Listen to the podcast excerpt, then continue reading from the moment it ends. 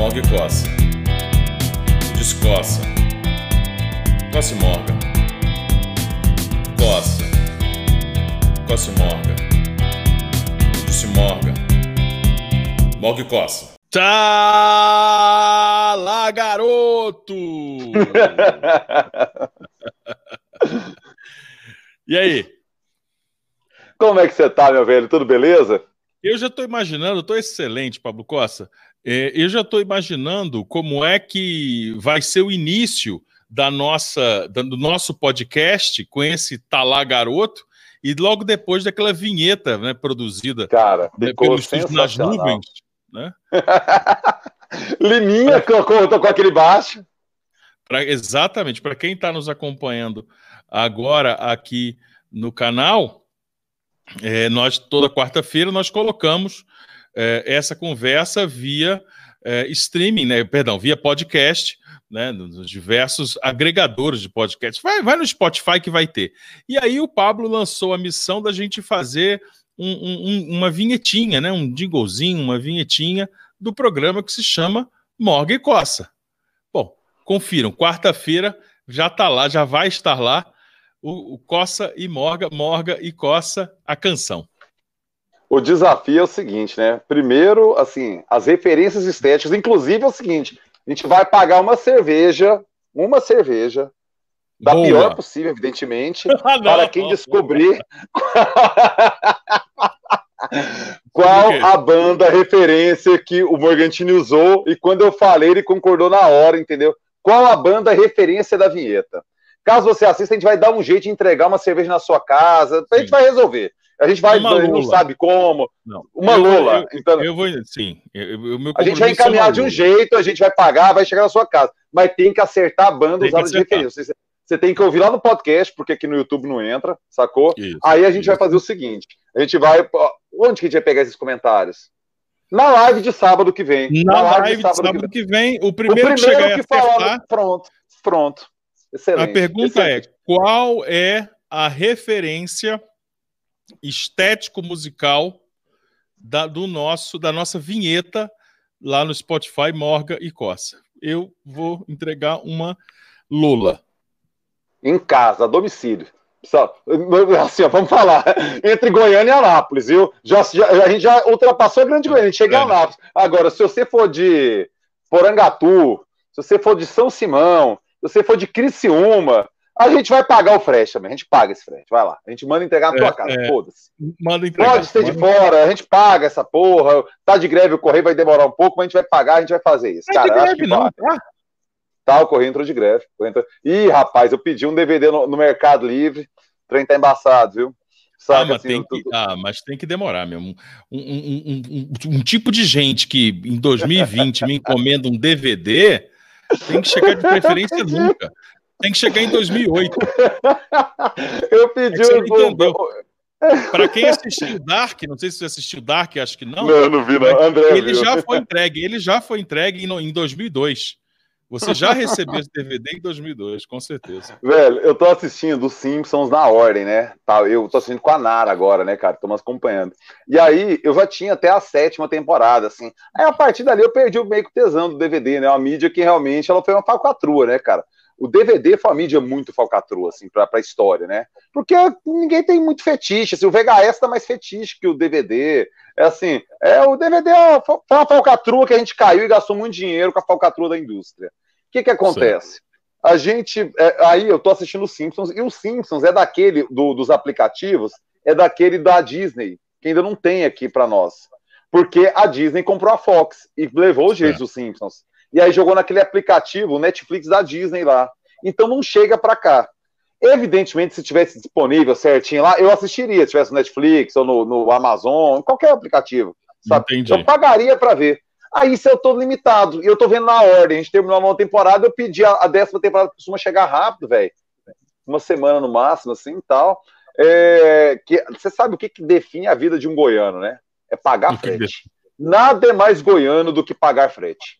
Não tem para pequi, não tem para pamonha, não tem para x-tudo, não tem nada. A coisa, a essência da goianidade é pagar frete. Não tem nada que venha para sua casa sem frete, velho. Assim, ah, frete é. grátis. Não, Goiânia não tá incluso, Goiás não tá incluso. Então, assim, isso é uma ah, goianidade mas... essencial.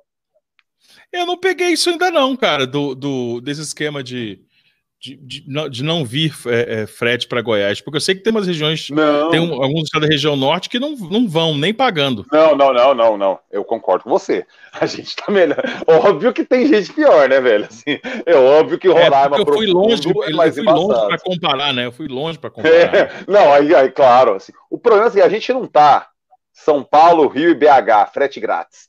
Toda Sim. promoção de frete. São Paulo é 100%.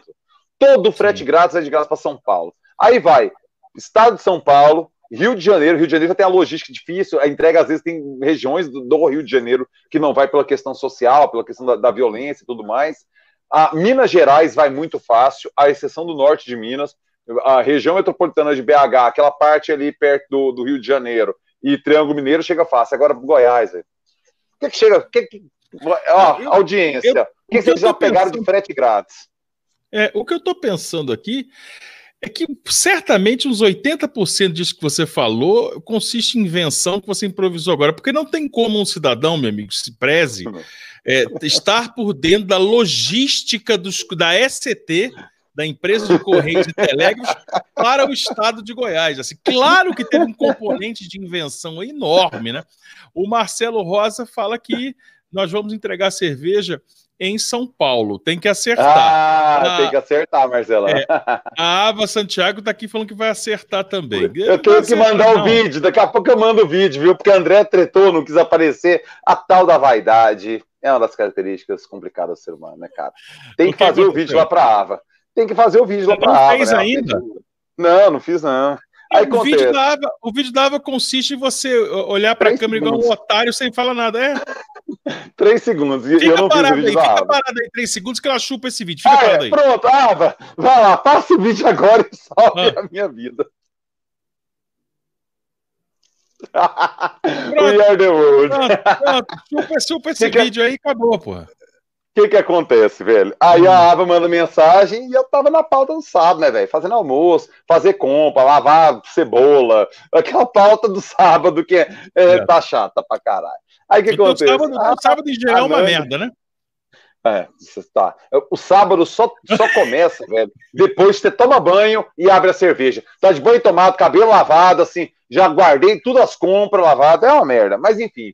Aí chegou nesse momento, comecei a ler o jornal, a, a brasinha assando ali, assando um cupim, uma linguiça, pãozinho de alho, tranquilo, abri uma cerveja, botei o vinhozinho para dar a temperatura certinha, uma malbequinha, pá.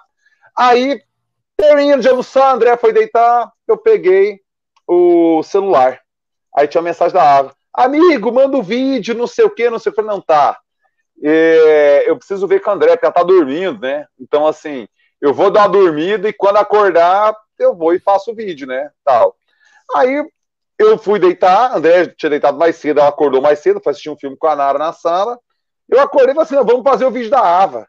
Meu amigo, eu tomei um coice, assim, que foi, foi assim, é, é, é, aquele soco do negão Mas... no racista do metrô, entendeu? Sim. Padrão, trás, eu não sabia. Padrão Zangief do Street Fighter. Não, violento, cara. É a estratégia lá que você falou do Mike Tyson. Todo mundo tem um plano. Todo mundo tem uma estratégia. Até levar uma. Eu levei todo essa. Mundo, Cheguei todo um de boa, achando que tá tranquilo. Amor, vamos fazer o vídeo da Ava. Fazer? vídeo pra Ava, eu vou com esse cabelo, eu vou com essa roupa, eu lembro. Aí eu falei, não, mas é só rir e passar. só rir, só rir. Seu filho ah, da puta, sorri. ah, vocês têm uma vaidade que assim, é foda, velho. Eu tô é. mais de boa, tava sem camisa, eu ia fazer tranquilo, relax, na boa. Mas, Você é, ia fazer padrão, padrão, Padrão mendigo, né? Ah, olha é, aqui. Padrão ó. nudes, assim, nudes pós after sex, entendeu? After sex. É, sem o sexo, imagino eu, pelos poucos que tomou. claro. É, um, um, abraço aí para o Ivan Rodrigues. E olha aqui o que que e olha aqui o que que é o que que é ser humilhado ao vivo. No canal do Morgan ainda não dá para doar um troco para o Pablo comprar um microfone melhor. A tá? gente fez um teste antes aqui, velho. A gente fez um teste de áudio, entendeu? Não melhorou. Infelizmente, vai segurar um pouquinho aqui. Agora o Morgan já tá não, no caminho. Ele já tá o primeiro passo. Ah, qual é o primeiro passo? Não, o, o primeiro passo é atingir os mil inscritos. Agora é. vocês precisam colocar, quando vocês estão à toa em casa, coloca um vídeo no canal do Morgantino para rolar. E vai lavar a louça. E nem ouve. Você bota no mute, entendeu? Mas só para ganhar hora. Para ajudar aliás, o cara a ganhar hora. Essa live, aliás, por exemplo, ajuda demais. Não, aliás, eu digo para você, a melhor forma de acompanhar os meus vídeos é no Mute. eu recomendo já assistir a primeira vez no Mute. Aí depois você bota o áudio não, a segunda vez. A, a, verdadeira mensagem está e não ouvir o que eu digo. Pelo amor de Deus. É cinema mudo. É cinema mudo. É a 2020, arte 2020. O cara tá pedindo DVD e os caras estão ouvindo a opinião de Henrique Morgantini e Pablo Costa. Isso não tem como dar certo, não, meu amigo. Isso é muito grave. Obrigado, então, João, João, Paulo. Paulo. Ah. É isso não, aí. Olha. Ah, pois não, pode concluir. Conclua, conclua. Não, eu só queria falar, só queria falar para ele que eu tô brigando com essa história do, do. Olha minha voz como tá maravilhosa hoje. Olha como é que tá sensacional.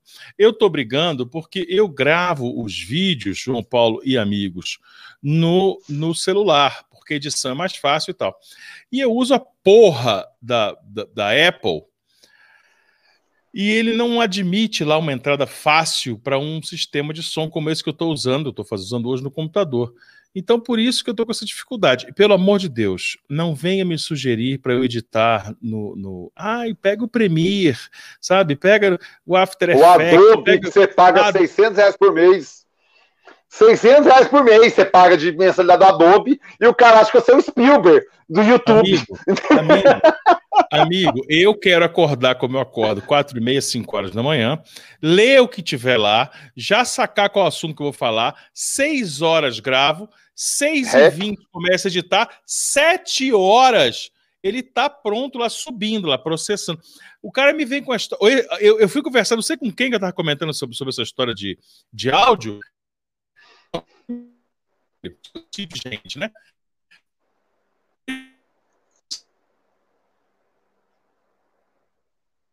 Eu não sei como é que tá o áudio para vocês. Para mim travou aqui o Morga. Eu não sei se eu tô ao vivo. Por favor, comentem aqui, entendeu? Para mim travou. Não sei se é a minha internet que falhou ou a internet do Morga. Vamos lá. É, avisa aqui, fala aqui como é que vocês estão. Eu estou acompanhando aqui o, a, a opinião de vocês aqui. Sabe, eu tenho a impressão que falhou do Morgan, mas pode ter falhado a minha. Eu estou meio realmente. A travou do Morgan, Lua, você é a primeira que eu leio aqui. Travou do Morgan ou a minha? Travou foi a do Morgan, né? Eu tô vendo já aqui. Rapaziada, o Freitas está de sacanagem, Pablo e o Goiás. Ah, professor Lobão tá aí, o Eliever Paleiro tá aí, vamos lá. O Morgan vai voltar, eu vou segurando aqui com vocês. Sueli, seu filho caiu, agora estou sozinho de fato a gente vai é, seguindo aqui no astral. A gente estava falando em relação ao áudio, né? Eu tentei um áudio diferente. Ontem, cara, na live que eu fiz com o André Reflexo do Todo, assistam, cara, lá no meu canal e sigam Reflexo do Todo. Canalzaço. Vocês sigam, tá, tá a live de ontem já estava disponível no meu canal lá, cara. É, o André, ele deu um toque para a gente tentar melhorar a qualidade do áudio, saca? E eu tentei agora, sabe, pelo fone que eu faço na interativa, com fone sem fio não rolou. Não sei porque de acho o trem não conecta no, no celular. E aí eu fiquei meio perdido e voltei o foninho. Agora, o áudio do Morgantino hoje tá foda, né, João? Eu concordo com você, João Paulo.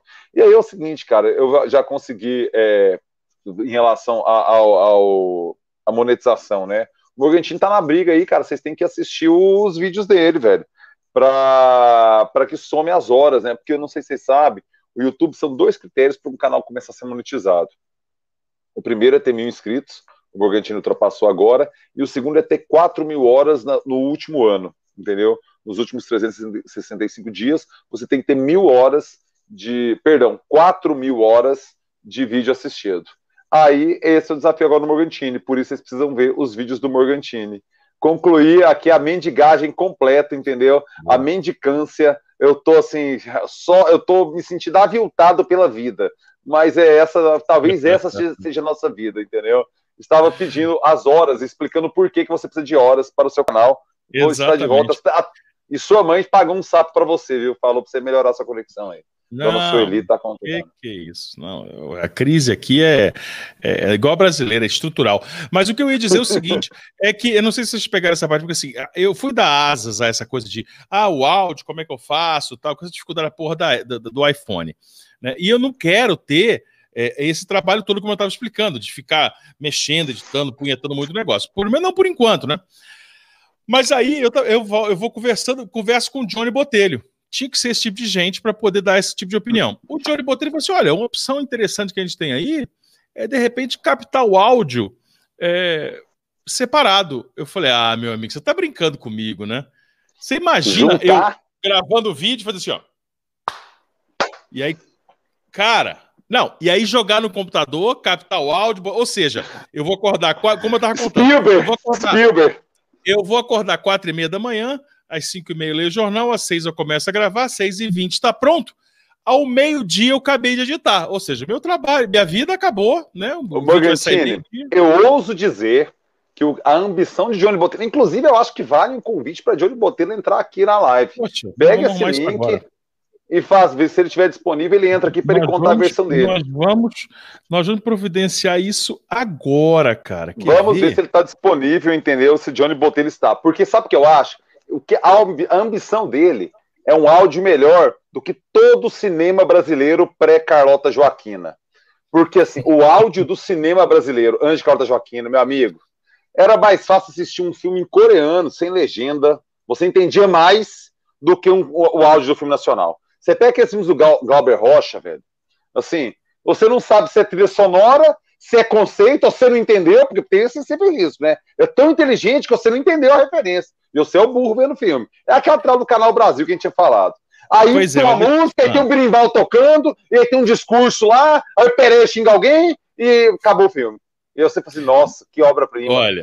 Você não entendeu nada. História, mas a história do. Você falou do Glauber, cara.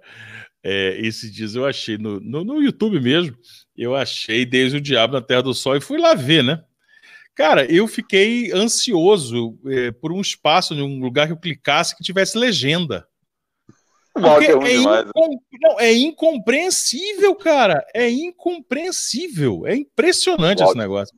É inacreditável. Bom, os filmes do Mujica, vou... velho. Os, os filmes é do Caixão. Assim, você não sabe se é porque se não tinha dinheiro, não, se era estética. Não, mas aí é porque. É, é, é, não, mas é porque o som, cara, pô, tá no sepulcro, né, cara? Não. O cara tá enterrado. Né? é, não entendeu a referência. Na verdade, é o seguinte: a Carota Joaquim é um marco tão fundamental no cinema brasileiro, velho porque assim, foram tantas é, é, é, viradas de página que aquele filme deu, sabe? A retomada pós-quebra da Embrafilme no governo Collor. A qualidade de áudio, pela primeira vez, o cinema brasileiro não precisava de legenda, entendeu? Pela primeira vez, você ouvia, de fato, entendeu? A Carlota Joaquina. Uma interpretação magistral, né? Da, da... Porra, velho. A Marieta Severo. Eu, eu, eu ia usar um termo aqui. muito Só machista um para falar aqui, entendeu? Eu não posso. Eu, eu mandei a divulgação, né? Eu mandei a divulgação aqui, nossa, eu mandei o link, né? Aí pro Pedro Novaes, né? E aí o Pedro acho que clicou, né? De, de bobo que é, e resolveu entrar. E na hora que ele entrou, você tava falando, eu tava falando do Glauber, ele já mandou aqui, porra, tomando no cu falando mal de Glauber Rocha. Não tô falando mal do Glauber, tô falando mal do som, porra. Presta atenção. É. A captação de áudio é, é ruim demais, é, é ruim demais. Sério. Assim, na verdade, assim, não, é, não é falar mal. Eu não falo mal do que eu não entendo. Como é que eu vou falar mal de uma coisa que me ultrapassa? Assim, é, é, é muita inteligência, cara. Assim. Ou então é mais burro que eu, só que ele é mais arrogante, né? Tem essa hipótese. Mas, mas aí que tá. Uh, é, tem certas uh, uh, manifestações artísticas, como por exemplo, na música tem isso, o cinema, principalmente, acho que esses dois, porque são mais acessíveis eu não sei se você tem a sensação, se os amigos que estão nos acompanhando também têm. Eu tenho um, um, sentimento que é assim, Costa. Eu acabo de ver, eu fico assim, cara, esse, eu, esse negócio é muito, é muito genial, é muito maravilhoso, mas eu não entendi nada. Eu tenho demais isso, de, de ver, mas não, mas não é eu é. entendi nada, tipo o show do Rapa, que você não entende nada porque aqui não tem nada para entender. É, é, tipo, porra, você fala assim, o que que tá acontecendo? Eu, eu, eu tenho um exemplo, eu tenho um exemplo. Ah, Mulholland ah, Drive, entendeu? Mulholland Drive. Não, não, não, não, vamos, vamos ampliar. É, é, David Lynch. Ah, é a obra. A obra, entendi. É Vamos pegar a obra. A obra. É. O que, que você entendeu, Dave? É, é mais fácil inverter a pergunta. O que que você entendeu, Dave Lynch? Eu entendi que a Laura Palmer morreu. Fora isso. É, tira. É, eu, Nem quem matou eu consegui entender direito. Assim, ah, se ela morreu, eu entendi. Agora, quem Não. matou. É, eu quero saber por que, que a velha conversa com o tronco. Deixa eu falar uma coisa para você. É porque a gente foi direto, no, logo na cereja. Chegou o bolinho, e o bolo é bonito, tem glacê, tá recheado, tá lindo. E tem uma cereja. Em vez de a gente passar um dedo no glacê, a gente pegar um pedaço, esperar o parabéns, nós fomos lá e, e pegamos a cereja, engolimos, mal, mal mastigamos. Porque, porque Ejaculação Peaks, precoce é o nome disso. É, exato, porque Twin Peaks é o auge da, da, da alucinação maravilhosa, David Lynch. Puta que pariu. Não, mas Mulholland Drive, eu acho que. Cara. Ih, rapaz, é um bom segundo turno, hein? Twin Peaks é Mulholland Drive, entendeu? É um bom segundo turno, viu, velho? Porque ah, o Twin Peaks, velho, tem a. O Twin Peaks tem uma barrigada lá que é chata pra caralho, né, velho? A viagem começa. Eu acho que é muitas horas dedicada a, a muita trela sabe? Assim, ou, pelo menos o One Drive é 2 horas e 20. Assistir no Bugambiri, você fica mais, menos tempo perdendo ali com um trem que você não entende, né, cara? O Twin Peaks você perde muitas horas com um trem que você não vai pra lugar nenhum, velho. É uma sensação que não segue. Deixa eu é o melhor. o tu, é, eu já vou recomendar, assim, com o coração completamente aberto, eu vou recomendar é, o, o, Twin Peaks para todo mundo assistir lá no, no, no, na Netflix. Né? Assista, assista e tudo mais. Mas tem um episódio do Twin Peaks, falando do Twin Peaks novo, né? Desse que ele fez aí em 2000 e... Ah, eu, eu nem vi esse, eu nem, eu nem assisti. Eu fiquei com medo. Ah, eu, você tá falando. Viu... Peraí, peraí, peraí. Você tá falando tudo isso por causa do, do Twin Peaks de 90? Eu não assisti esse novo, não. Eu não vi essa série nova, não. Não, eu só vi a, a primeira e a segunda temporada. Eu só vi, eu não vi essa terceira, não. Você está complet... tá você tá completamente, você está completamente impróprio, desclassificado para discutir David Lynch. Não, e eu falo isso com é... toda tranquilidade. Amigo, assista Porque a ele nova. explica os trem, ele explica os trem. O que, que é? Ou piora? Porque eu tô com medo de piorar, o que eu já não entendi. Aí eu acha, não. Aí. Tu acha? Tu acha que alguma coisa do David Lynch explica alguma coisa? Não, pois é, é para piorar, eu tô bom. Cara, Olha, eu li o livro, episódio. eu vi o filme e eu assisti ah, a o série. livro é bom. É, o livro é bom. Eu, eu fiz isso. O, não. Olha só, o, o, o, tem um episódio no Twin Peaks, no, no, no novo, que ele tem dois em especial, mas tem um deles, cara, que ele vai voltando, a câmera vai dando uma falhada, como se fosse aquelas falhadas do universo paralelo lá que eles estão. Só que fica o episódio inteiro na mesma cena falhando. inteiro! É quantos minutos o episódio? É, é de 30 minutos ou é de ah, uma hora? Não, é maior. Não, acho que é uns 45. Acho que é entre ah, 30 é, e uma hora. Ele é grandinho, é uns 50 minutos por aí. Mas, e ele fica cara... nisso aí, na cena falhando. Ele fica 45 e minutos. E, quando volta, ele acrescenta uma frase. Um... A frase falha. Em preto e branco. Em preto e branco. Tá? É, deixa eu falar uma coisa. Isso aqui. É, é esse conteúdo que vai explicar a, a, tudo que aconteceu na, naquela barrigada. Que, porque, velho, o episódio, aliás, a série, só tinha sentido até explicar o assassinato. Explicou o assassinato daquele jeito torto, tal. Beleza, velho. Fecha esse boteco. A partir dali se perde. Agora, o Márcio Júnior, né, do McKenzie, tem uma tese. Eu estava debatendo Twin Peaks, ele falou assim, cara, tudo na vida se perde. Só quando o David Lynch se perde é melhor. Então, assim, é uma tese. Assim, a perdida do David Lynch é melhor do que você ver um trem de cara que acerta. É uma boa hoje, tese. É, ou a gente pode evoluir, porque se toda a série, conforme vão passando os episódios ou temporadas, ela se perde, ele já começou com ela completamente perdida e falou: quer saber? Se eu conseguir sair desse caos, eu faço o contrário, deu certo. Não, mas ele tinha um norte, velho. Porque assim, quem, é porque os jovens não vão lembrar, a gente lembra. Quem matou Laura Palmer é uma pergunta, assim, que permeou a cultura pop dos anos 80. Assim, era muito importante, era um debate relevante, de fato, gente. Assim, era algo sério.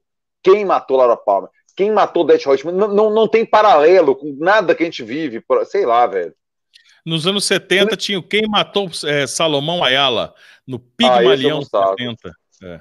é de qual novela que, que era isso? Pigmalião, Pigmalião 70, Pigmalião 90, uma coisa assim. Quem matou Salomão eu, Ayala. Saco. Agora, quem Mas, matou Laura Palmer virou, virou ícone pop, cara, igual a camiseta do Ramones para blogueira que nem sabe que é Ramones. É do mesmo patamar, assim. Você entende assim o que, que era na época? Ficou muito pop, assim. Os meus pais passaram, cara, era soturno, eu era menino, eu tinha meio que medo, velho. Umas imagens assim na floresta à noite, aquelas fumaças. É, era um é trem muito... meio meio ruim para você ver, assim, cara. E passava Hoje... tipo sexta, 11 da noite, assim, era nos horários tortos que passava na Globo. Hoje, e o povo antes debatia. de dormir, hoje, antes de dormir, eu vou assistir um episódio do novo do novo Twin Peaks, tá? ou o primeiro, ou talvez eu pegue um aleatório. É bom demais. E detalhe, ele consegue, ele consegue botar o David Bowie. David Bowie aparece, né? Outros aparecem na, na ah, versão. estava vivo ainda. Foi, não, não, não, não, não, não. Essa versão nova, né? Arquivo. Ele, ele não sei de que diabo que ele faz, mas aparece de boi depois de morto. É maravilhoso. Deixa eu só falar uma coisa aqui. Ô, oh, caralho. Eu bati aqui no fio. É, eu, eu, falei que eu tava querendo resolver o trem sem fio e. É. é. Vamos lá. Eu tô hoje na, eu tô na dúvida em dois filmes, entendeu? Talvez você possa me ajudar e nossa audiência possa ajudar também. Uhum. A Epopeia dos Tolos é esse o nome, aquele filme argentino com o Darim. É, Todo é, filme é, argentino é, com o Darim. Todo filme. ele é maior que o, o, Wagner Moura, ele é maior que o Lázaro Ramos, ele é maior que o Santoro. Ele é todos Celton os filmes argentinos. Celton Mello. Celton Mello, é, é, esses caras estão todos filmes nacionais. Mas como que é? Epopeia dos Tolos, Epopeia, a Odisseia dos... Você não viu esse filme, então? Você não sabe opinar sobre ele. Não, Você não tá não lembrando sei. o nome. Eu vou, vou abrir o Google aqui e ver pegar. E tem outro, cara, que é do, o do Spike Lee, infiltrado na clã. Os dois na entraram. Clã, sim. Sabe? É, qual que você recomenda? O Spike Lee ou esse do Darim? Ah, eu tô, eu tô sem argumento aí porque eu não sei desse do Darim, né? Mas eu, eu infiltrado na clã eu quero assistir também. Eu vi que tá lá, eu quero assistir. Spike Lee sempre tem alguma coisa a dizer, né? Spike Lee é sempre interessante chama A Odisseia dos Tontos. Entendeu? Tontos. A, uhum. a Odisseia dos Tontos. Os dois entraram no Telecine. Então eu tô na dúvida. Um desses dois eu vou ver hoje ao, ao, final da live. Ou a Odisseia dos Tontos, porque eu acho. Cara, como é que a Argentina dá conta de fazer rock e cinema de tanta qualidade, velho? Assim, é impressionante a qualidade do rock argentino. E o cinema argentino também, assim, eu acho que eles superaram, cara, uma pegada do cinema brasileiro, um compromisso sei lá, nem uma necessidade do cinema, do cinema brasileiro de abordar. Eu estou tentando arrumar termos delicados, entenda, sabe? De arrumar contextos sociais que não exatamente revelam a verdade da própria turma que faz o filme. Porque a gente sabe que cinema brasileiro é uma questão de elite. Hoje a gente tem grupos de exceção, BH, Pernambuco, mas essencialmente é uma arte elitizada, o cinema, certo? Você pega a história toda do cinema. Qual a necessidade, qual o drama, qual até psicanalítico, qual o drama psicanalítico, entendeu? Do da elite cultural brasileira de ter que fazer essa abordagem. Parece que o argentino está melhor resolvido. Parece que o argentino, ao fazer cinema, ele tem uma leveza maior que rende histórias mais divertidas, pelo menos. Mais divertidas. Eu acho que você chegou no ponto que você falou sobre estar melhor, mais bem resolvido. É, porque eu acho que o problema da nossa. É, o, o, nosso, o nosso problema, um é problema e o outro é uma, é uma consequência. O problema cultural que nós temos é um chavão, mas é uma verdade. É o nosso isolamento linguístico nós tivemos uma dificuldade muito grande em termos uma identidade, porque nós somos de lugar nenhum. Nós somos um, um, uma, uma nação, nós somos uma, uma terra, né? uma gente que ocupa uma terra do tamanho de um continente e que é, está inserido num continente, mas que somente fala com alguns africanos, com condições semelhantes às nossas, não temos nenhum tipo de relação é, cultural, e, e com os, um, um, país da Europa, que nos colonizou.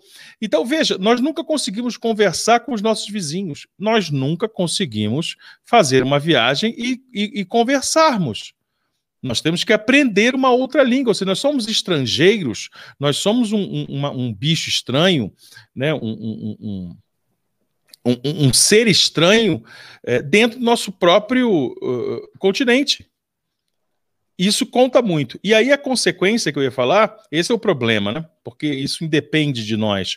E eu acho que o problema também é que, em razão disso, a consequência que surge, Costa, é a de, a de copiar. Nós, nós recebemos uma carga, uma influência é, da cultura norte-americana, aquela coisa de dominação cultural, toda aquela, aquela viagem toda, que não é viagem, mas toda aquela história que a gente conhece, e nós começamos a tentar muito mais emular, imitar, inspirar, o termo que você quiser usar, é, a música americana e a estética para o cinema, para a arte, do que observar o nosso próprio umbigo. E nós, você falou sobre anos 80, 90, nós somos de uma geração é, que o espanhol, a língua espanhola, a, o cinema latino, o cinema espanhol, a música cantada em espanhol era coisa de piada, era risível, era, era, era anedota, era cafona, Cara, só era lembro do Júlio Iglesias, só lembro do Júlio Iglesias na infância, pronto, velho. Pronto, Só Aí, lembro disso. Hoje nós temos toda uma geração que é, que é a geração Netflix, que dialoga muito bem, que vai ver La Casa de Papel, que vai ver não sei o que, que vê o cinema espanhol, que vê o cinema argentino com outros olhos, que ouve músicas de outro jeito. Eu lembro dos Paralamas do Sucesso quando começaram a gravar com Fito Paz, eh, os Titãs dos anos 80 com Go Back, também é Fito Paz. Eh, e nos anos 90, 96, o álbum, o álbum Nove Luas, o Herbert Viana faz uma versão maravilhosa de música ligeira, de música ligeira, uhum. que é a mesma, o mesmo nome, do Soda Estéreo. Né? Então, é, essa galera já tinha essa visão. Nós, como consumidores apenas daquilo, não tínhamos. Então, eu acho que o nosso cinema, nossa música, tá, é, e a nossa música é muito rica, o nosso rock, vamos dizer assim, né? É muito rico, mas ele sempre tentou, por exemplo, a gente sempre ficou tentando encontrar parâmetros é, é, de comparação. O Paralamas é o The Police. Ah, a Legião é o Smiths. Ah, sabe, sempre foi uma coisa meio. Quem que é o gringo nosso? Ao passo que eu acho que lá eles conseguiram ir, ir identificando e criando um, uma, uma cara própria. E eu acho que o idioma facilitou demais até a própria identificação cultural do país. Gostou eu acho dessa? Que tem uma. Não, eu sei se a gente pode é, editar isso aí e fazer um editorial, entendeu? Assim, a fala foi tão boa que a gente pode editar, fazer um editorial, porque ficou maravilhoso, mas eu tenho algumas questões. É, o Brasil ele tem uma característica que nenhum outro país da América Latina tem, que é seu aspecto continental. Talvez o México caiba debate, mas nem a Argentina cabe, porque a Argentina é basicamente Buenos Aires. Para baixo é gelo e fazenda, velho, saca? Assim, é, é. é a, a, concentração é muito, é muito diferente da, da, ocupação do território argentino da ocupação do território brasileiro.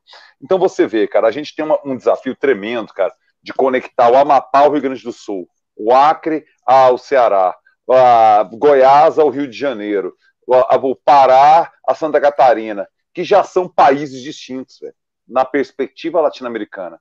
Então você tem a Argentina com uma característica que seria nosso Rio Grande do Sul nossa Santa Catarina, a gente tem o, o, Peru, que seria o nosso Pará, a gente tem a nossa Colômbia, que seria o, o, o, Ceará, a gente tem o Paraguai, que seria o Mato Grosso do Sul e Brasil, a gente tem a nossa Bolívia, que seria Rondônia e o Acre. Então, assim, a gente tem, consegue ter paralelos no mesmo país, compartilhando a mesma língua e alguns elementos identitários dentro do mesmo país. Enquanto que do México a do México, algumas exceções de América Central e América do Sul, até a Patagônia, você tem um idioma. Então, ou seja, tem o continente da América Espanhola e tem o continente da América Portuguesa, que por um acaso aqui é um país único, que por um acaso. Uhum. É uma circunstância a gente estar tá no mesmo país, entendeu? porque não era provável. O provável era picotar, igual aconteceu realmente com a América Latina. Então, o desafio de um país continental, que talvez no mundo a gente tenha cinco, vai, Brasil, Estados Unidos, Rússia, China, Índia, vai lá, tá, dá o Canadá, mas o Canadá tem o mesmo problema da Argentina, cara. O Canadá só, só tem ocupação ali pertinho dos Estados Unidos, pra cima é só gelo, velho, saca? Vai, uhum. Paquistão, talvez. Paquistão tem aquela região treta ali das montanhas, um frio do caralho, né, velho? A Austrália tem aquele desertão no meio. Então, assim, na verdade, são cinco países mesmo. Pensando aqui rapidamente, né? É Brasil, Estados Unidos, Rússia, China e Índia. De você é concentrar muitos países em um só país. Você vira um continente de fato, não só no território, mas também nas culturas. E isso dificulta é. a gente ter acesso a outro, porque já é difícil conhecer si próprio. Não, por entende? exemplo, é, é, quando a gente fala em música, é um, assunto que para a gente é muito mais fácil é, a gente comentar e buscar exemplos. É, a, a, gente também é, cansou de ouvir na nossa, na nossa relação com a música aquela história de a cena gaúcha. Aí o pessoal falava: olha, é, é, tem bandas que só fazem sucesso lá e não saem de lá. E realmente você vai lá e descobre que sim, tem cara lá que arrebenta. Gigante, tá... gigante, lota, lota showzaço. E aqui não toca. O cara não vai para Goiás, o cara não foi para o Rio, o cara não foi para São Paulo. E no Nordeste, velho, a cena de humor do Nordeste. Pronto, Os caras são gigantes. É a mesma coisa, quer dizer, a gente não conseguiu nem mesmo falar com nossos vizinhos que, não, que são de outros países dentro do Brasil. Né? Esse exemplo que você fala é interessante. Deixa eu pular aqui, quer dizer, deixa eu falar dos assuntos, porque o, o, o a lua legionária, será que ela gosta de, de, de, de legião urbana? Ela é sensacional, ela, ela, participa de todas, cara. Ela é ela fantástica, ela é marido mesmo. dela, velho. Obrigado, vocês são ótimos, eu também. Cara, vocês dois. Eu também quero agradecer. Ela pergunta o que que. Ela falou boa noite, não é isso que, ela, que eu quero que ela fale, não. Ela falou assim: o que, que vocês acham do pé da Letícia? Eu não acho nada. Não, eu, eu, eu tenho uma reflexão sobre o pé da Letícia, sim. É, eu acho fantástico a trajetória, fantástica a trajetória dos caras, entendeu? De começar no Omelete com uma, uma banda ali de bar, literalmente bar, no Omelete ali em frente ao externato, cara, sabe? Ralando, banda de noite, tocando cover pra caralho e tal, e conseguem construir um público e virar um nome nacional, de segunda divisão, mas um nome nacional, isso é muito digno, uma trajetória muito digna, porque a gente sabe, eu e o Morgantino suamos um pouco na música, o quão difícil isso é, entendeu? Assim, isso é uma, é uma vitória tremenda. Por mais que seja, cara, tem alguns proto-hits, assim, não tem um hit realmente nacional, alguma coisa assim, mas isso já é um, cara, puta vitória. É um golaço, sabe? Legal. Só que eu não gosto muito. Como é que é o nome do vocalista? Você se recorda, Morgan? Eu esqueci o nome dele, cara. Não sei. Ai, velho. Sei. É, eu, eu, eu, desculpa, viu, gente? Assim, eu não gostei que eu nem sei do que aconteceu na história da banda. Mas a impressão que eu tenho é que ele deu que meio um golpe de Estado na banda. Isso eu não gosto, entendeu? É, não me recordo o nome dele, se vocês lembrarem aí, por favor, cara, nos comentários. Você que está acompanhando aí, se alguém comentar aí, fala o nome dele, porque eu não quero fazer a crítica pessoal. Eu quero, assim, uhum. o que eu acho, é, eu quero ser muito honesto na minha crítica, que eu penso isso há muito tempo. Eu acho que o Thiago e o Fabiano, que era o baixista e o percussionista, acompanharam a banda desde o começo. Eu não sei qual circunstância eles saíram da banda, nunca conversei com eles a respeito disso, Fabiano Acla e Thiago Sistini, mas eu acho que houve um golpe de Estado na banda, entendeu? Ele não tira a... o chapéu para o golpe de Estado. Não tira. Tira o chapéu para a Letícia, mas não tira o chapéu para o golpe de Estado. Ah, e é, talvez não tenha sido golpe de Estado. Entendeu? Aqui, a Lua. Fabiano Cambota, é esse o nome. Cambota. A impressão que eu tenho. o Fabiano Cambota deu uma, uma, uma cambota na turma.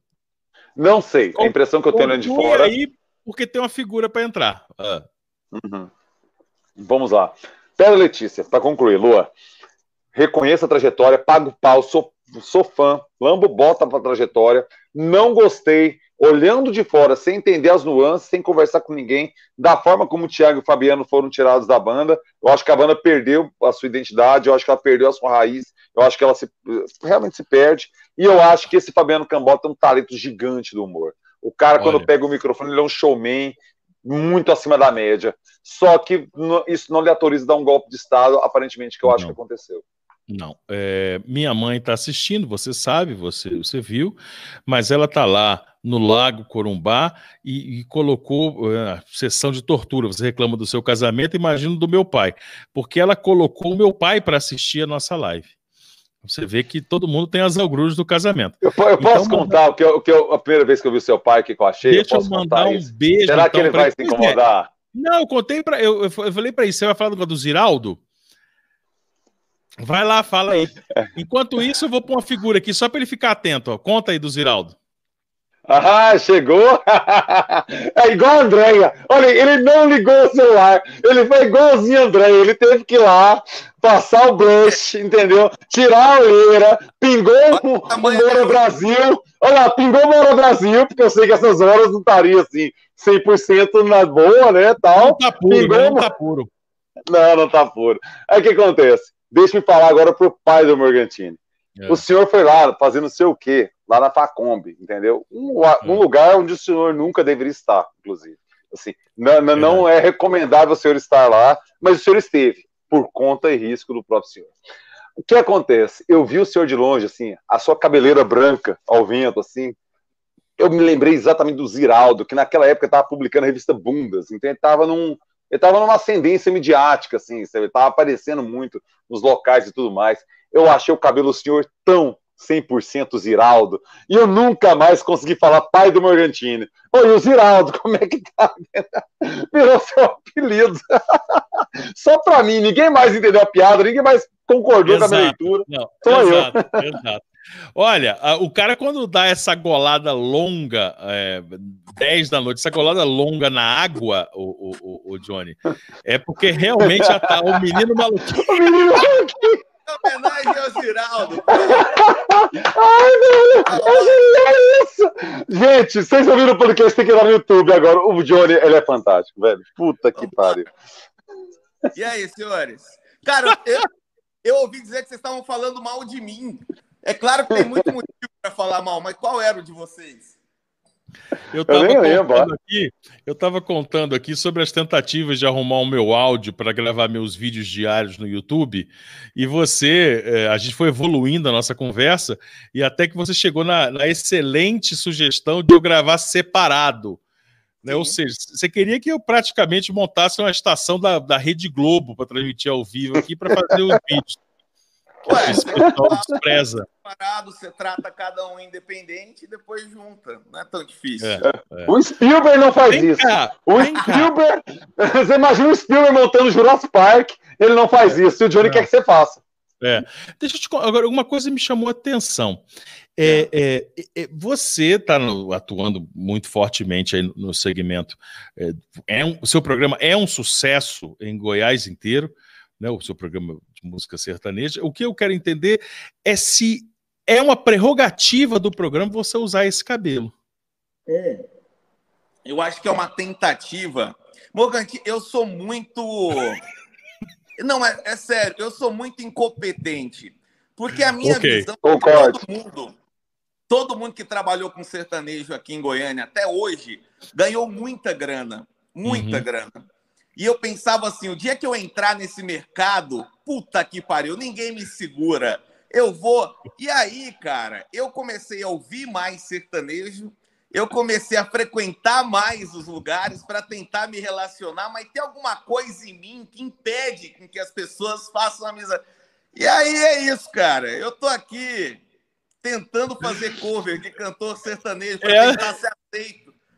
É assim, ó.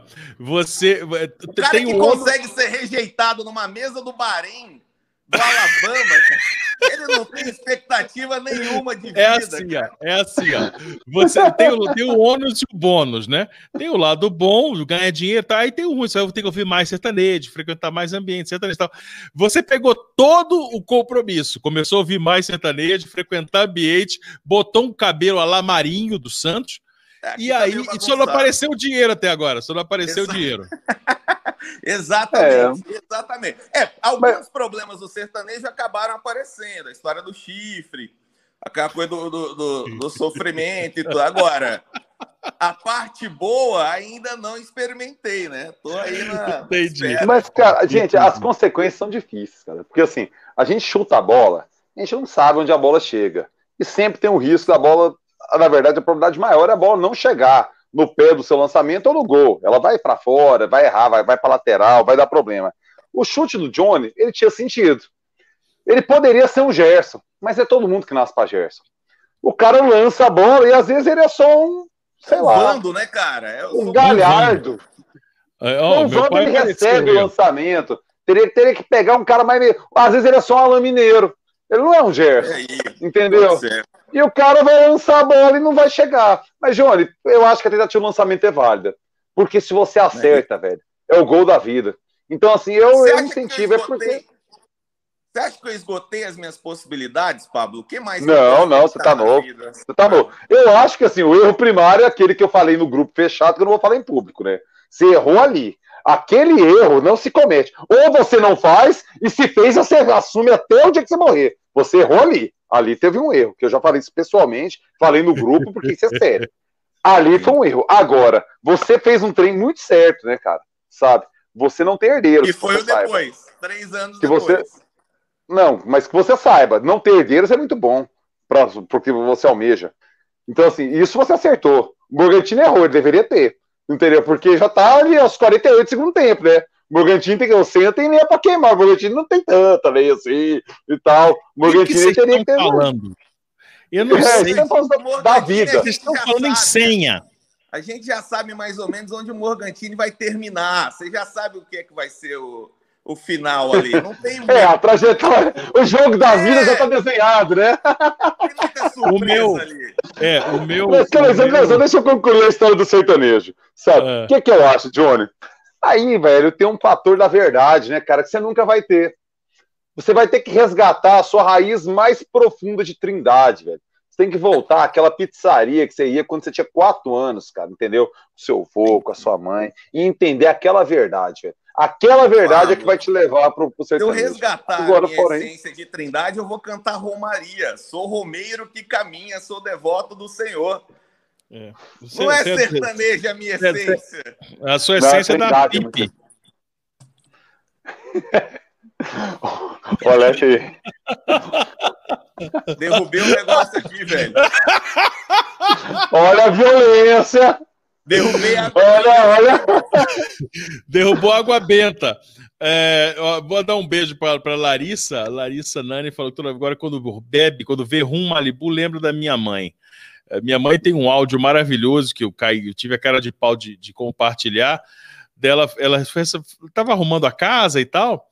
Não sei se vocês viram, eu estava arrumando a casa um dia de manhã e tal, e eu deixei lá muito tempo, ficou lá um, um pouquinho de rum, de, né, do Malibu, aquele rum de coco.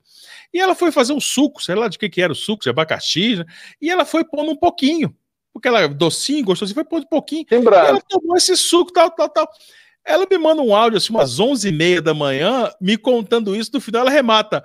Eu acho que eu tô bêbado com essa, eu tô bêbada com essa merda. Eu falei, porra, você acha? Que A que casa tu do? Morgan tem bebidas maravilhosas, cara. É, É. fantástico. Eu lembro É. que uma vez. Teve, teve fui- um conhecido que fez isso não com bebida, mas cara, com aquele bolo temperado, entendeu? Ah, Aquele sim. bolo, ele, ele fez um, um- um bolo temperado com maconha e deixou em casa, velho, saca? E aí a sogra dele chegou, entendeu? Na casa dele. Aí quando é fé, bicho, ela tava esfregando os negócios de tempero, assim, do, do, do, do armário, sabe? Assim, eu quero deixar tudo limpinho, eu quero deixar tudo limpinho. E o cara chega Eu vou arrumar um bolinho desse pra minha mãe. aqui, fica de boa. Ela quer ver que uma fationa de bolo que ela tinha comido. Não, não, senhora, vamos ligar a TV aqui. Tá passando por aí muito engraçado. Colocou no Bom Dia Goiás. Eu acho super engraçado. Ele Cara. botou a sogra pra comer space cake. Tem uma Ô, ô, série. Tem Ah, uma série, desculpa, tem uma série no- na Netflix que é muito bacana, que chama. É, na verdade, é um documentário que chama A Maior Viagem Psicodélica da Vida. Eles têm alguns personagens lá, entre eles o Sting, é, do The Police, tem também o Ben Stiller, que é aquele ator de comédia. E aí, todos os personagens do documentário contam a sua, a sua viagem com LSD.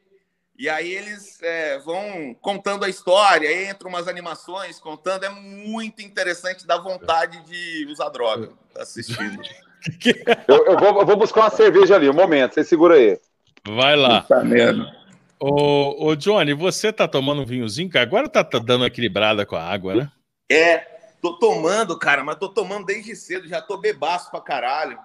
Não E o Pablo isso. tem que voltar logo, que a minha bateria tá no final já. Fui pego Não, de fique- surpresa nessa. Fique tranquilo. Não, mas sua participação foi riquíssima, porque a gente queria ter a oportunidade de sacanear você é, e sacanear você tanto off quanto on, né? Para não falar que a gente fala pelas costas. Claro, eu agradeço muito até, sou fã dos dois. Aprendo muito com os dois, inclusive quando sou zoado, aprendo. Então, é, é a melhor forma de aprender. É isso aí, garoto. O que, que, você, o que, que você recomenda? Então, na sua saída, a sua saída é, é mais elegante é você recomendando um vinho. Goiânia está um friozinho de 36 graus por aí, Exato, é. né? O que, que você recomenda aí para as pessoas? Uma uva. Eu vou recomendar um negócio que todo mundo vai gostar, porque pode tomar gelado e não tem aquela de ai, achei muito forte, achei muito negócio. Pega um espumante Aurora, que é uma vinícola brasileira, Moscatel, que a moscato é uma uva super leve e vai bem demais nesse calor. É, vai. É, é acessível, valores acessíveis? Cara, é 30 reais para menos, assim, é bem bacana o valor. Então, isso, que... é uma, isso é uma ressaca maravilhosa, né? Não, é, depende do, do, seu costume. Eu acho que não tem nada mais que consiga me derrubar, não, cara. Falando de álcool, eu acho que eu já experimentei tudo. Eu ia contar a história de quando eu fui na sua casa, experimentei um pouquinho de cada bebida sua, voltei de carona no meu próprio carro. Não lembro de ter voltado o trajeto e lembro de no outro dia acordar e ter uma rajada um líquido, um líquido estranho assim no meu carro. Depois me contaram que eu botei a cabeça para fora na rodovia e ali, e ali deixei todas as minhas dores, todos os meus sim, problemas. Né? Sim, deu uma filtrada na vida.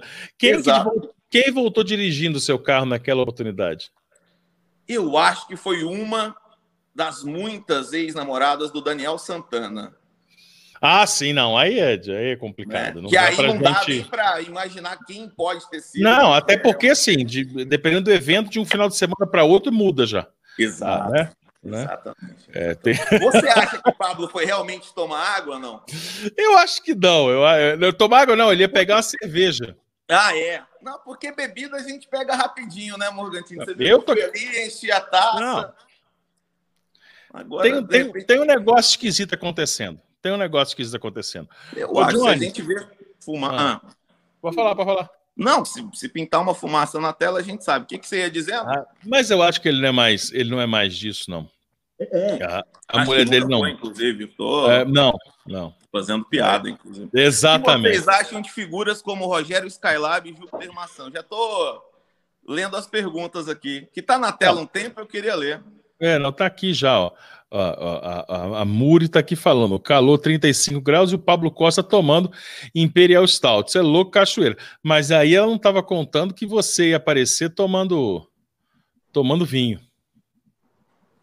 Que é dá para tomar, dá para tomar vinho, não dá?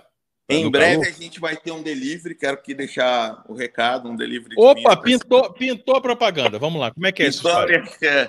Cara, então, a gente vai fazer um delivery de vinhos para vendas via WhatsApp e também via iFood.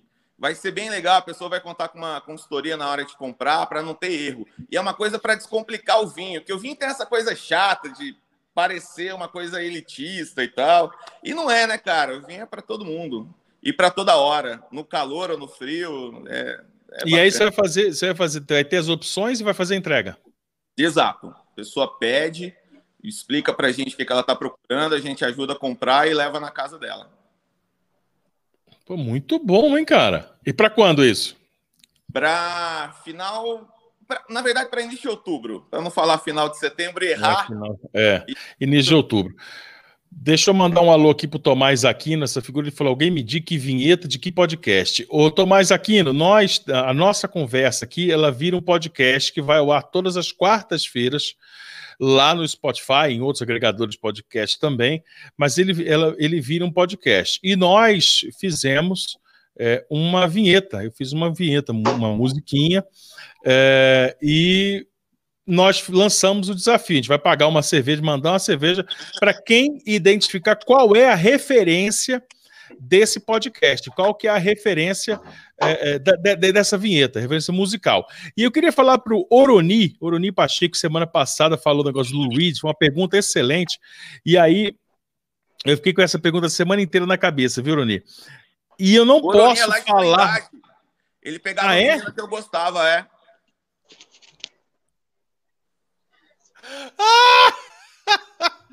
Só comentando. Oroni, você tem várias qualidades, mas você ter botado, você ter esse talarico do Johnny é uma das melhores dela.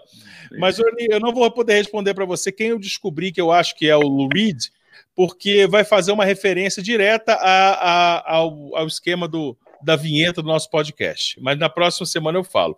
Ô, Costa, que, que cerveja foi essa, porra? Ah, eu fui dar uma mijada, né, velho? Aproveitar, né? Bexiga grande, hein, velho? Porra. É, velho, fui lá. Eu tô com um problema de carbonatação na, na cerveja que eu fiz. Cerveja caseira tem esse negócio, o povo só fala poesia, né? Vou falar a verdade, ela não para, entendeu?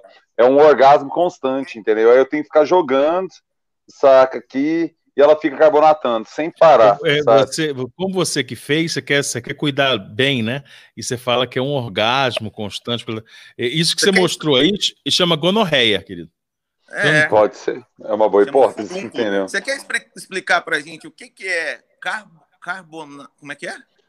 Carbonatação. Gás, é gás demais, carbônico. gás demais. Gás é, demais. Gás carbônico. É isso aí. E aí fica, Carbonatação. E aí fica, ela fica supitando. Soltando assim. espuma. Sol, soltando espuma.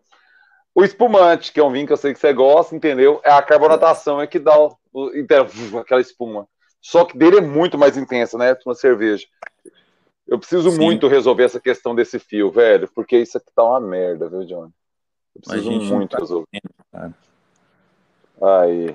Saco. O Morgantini agora foi buscar a cerveja dele. Entendeu? É isso. E eu como é que foi o jogo do Vila? Não, eu, eu. Eu posso. E pra ir? onde? E pra onde? Vai, pode. Não, ele tá pedindo dispensa porque já, já tá comprometendo. Ah, não. Arregando fácil assim? É. Não, na semana que vem, na semana que vem você volta menos alcoolizado. Não, eu não, posso contribuir de mais alguma mais. forma. Senão eu, eu acho que eu tô atrapalhando o papo de vocês. Eu prefiro assistir. tá bom. Então vai assistir, garotão. A forma mais educada de falar assim, bicho, eu vou vomitar. Vou ali, Entendeu? A forma mais educada. Cerveja, Vou ali buscar uma cerveja também, com licença. É, e já volto. Johnny, obrigado por você ter atendido a gente. Cara, eu, é uma honra. Eu sou fã de vocês, eu aprendo muito com vocês, de verdade. Vocês são fodas.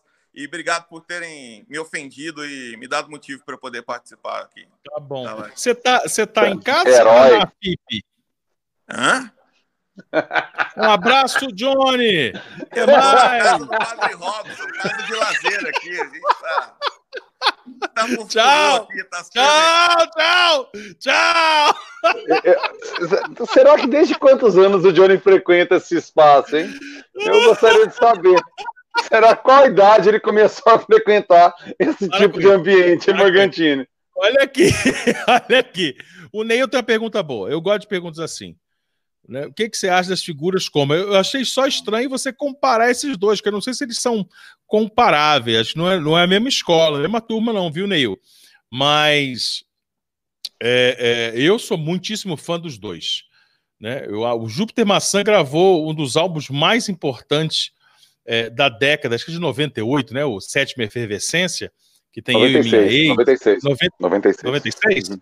É uma coisa assim, estupenda, aquilo é uma coisa estupenda. Aliás, falávamos agora sobre o rock gaúcho, né? O, eu, a, a, sétima efervescência é uma das coisas mais maravilhosas que já foram feitas no rock nesses anos, na segunda metade dos 90, principalmente, numa cena completamente diferente daquilo que a gente está acostumado a ver de Titãs, uhum. Paralamas, Capital, Legião, etc. É uma coisa complexa, é, é, é, referências é, pop internacionais que nós não estávamos acostumados, né? Uma coisa do progressivo, uma coisa do, do Pink Floyd, do Sid Barrett, uma coisa interessante. E o Skylab, cara, Skylab é fantástico, é maravilhoso, é indizível, inclassificável e indizível. Acho ótimo. Eu, eu acho que assim, a diferença entre o Júpiter e o Skylab, eu concordo com tudo que você falou, é que o Júpiter ele, é, ele é intuição, né, cara? Assim, é algo assim da, da, do efeito de lesar das drogas de fato sabe? Uma pessoa que vai piorando a, a, o seu estado físico. E isso dá, dá, picos criativos, evidentemente, mas cobra um preço muito caro e muito rápido, como cobrou dele, enquanto o Skylab é a loucura racional. Porque o Skylab é o matemático, entendeu? É o cara que fica fazendo problemas complexos, do I e tal. Assim, esse tipo de gente, o Skylab. Então, assim, a, aquele texto aparentemente lunático do Skylab, não, ele é extremamente racional, sem droga, não tem viagem, não tem nada. O Skylab, ele é, é a, onde a inteligência humana pode chegar quando atinge alguns limites, entendeu? Porque eu acho o Skylab realmente uma inteligência privilegiada. O Júpiter, Morgan, é, esse, o, o sétima efervescência, né? Ele trouxe algo para os anos 90 que era uma. Só quem viveu os anos 90 vão compreender que era os anos 90. A gente tinha vindo do fim da ditadura, então, assim, qualquer limite era testável para qualquer lugar, para qualquer lado. Então, assim, os limites de hoje, 2020, eram completamente distintos dos limites de, de 92, 94, 98, até 2000, vai. Sim. Saca? Porque a gente tinha, assim, a gente estava com uma experiência muito próxima de, de uma repressão extrema. Então, se o palavrão, a agressão, era citada de forma muito mais franca, gratuita, em ambientes muito mais familiares, cara, para testar os limites. O Júpiter Maçã, ele, é, qual era a onda estética das bandas surgindo nos anos 90 contemporâneas ao, ao, ao, Júpiter? Era a mistura, né, cara? Então você tinha o Raimundos, você tinha Plant Ramp, você tinha o Mangue Beat, você tinha essas cenas, entendeu? O Virnalize em Minas, que tinha pegava algo do regional e jogava com rock e transformava em algo fantástico, genial. O Júpiter não. Não tem uma milonga, não tem um, um, um gaúcho da fronteira, não tem nada, velho. É psicodelia um, um, tipo de som que não tinha vibe, não tinha um Tame Impala puxando a pauta de hoje, não tinha um Bugarins puxando a pauta de hoje. Era som perdido, velho, era de hippie, de sujo, de maconheiro. Pink Floyd era paia. Porque hoje é diferente, Morgan. Na época, nos 90, era paia você falar que gostava de Pink Floyd. Você era um cara paia, assim, vai, velho. Você não entendeu nada. Pink Floyd era uma banda tirada, entendeu? Era uma banda de tiozão. O Pink Floyd não tinha a aura que tem hoje, muito pelo contrário. Pink Floyd era um trem ruim. E eu falo assim: não, eu gosto de Pink Floyd, eu gosto desse Pink Floyd que vocês não conhecem. Desse aqui, porque na é. época também se diverte, era muito lado B. Isso. Olha aqui, eu estou aqui atrás. Eu gosto de Beatles. Beatles não era citado como referência de uma dessas bandas dos anos 90. Nenhuma. Nem o Skank, depois de beber muitos Beatles, naquela época o Skank era Brasil reggae, velho. Era Paralamas com Chabaranks, entendeu? Que era a, a vibe do Skank naquele contexto. Então, assim, o Júpiter Maçã tem uma virtude de buscar referências de mutantes, que ninguém. Hoje é consenso falar que Mutantes é a maior banda de rock que todos temos no Brasil. Hoje é fácil falar isso. Na época, não. Na época, muito pelo contrário. É. Mutantes, é. Raul, toda essa galera era tirada, velho. Era assim, era pai, era tiozão. Rita Lee era pai a falar. Não era pai, ninguém falava, ninguém citava, cara. Os anos Sim. 70 foram meio que. Parece que Parece que o Rock Brasil nasceu com a Blitz, entendeu? Assim, criou uma história, que é uma grande mentira, uma grande mentira. Assim, é, a Blitz algum... surgiu. Não, é falar, porque tem, não, é porque tem algumas referências, por exemplo, tem algumas, alguns episódios da música brasileira que estiveram durante muito tempo é, sob uma sombra, que as pessoas não viam, assim, no, no, no, passar reto, elas não viam.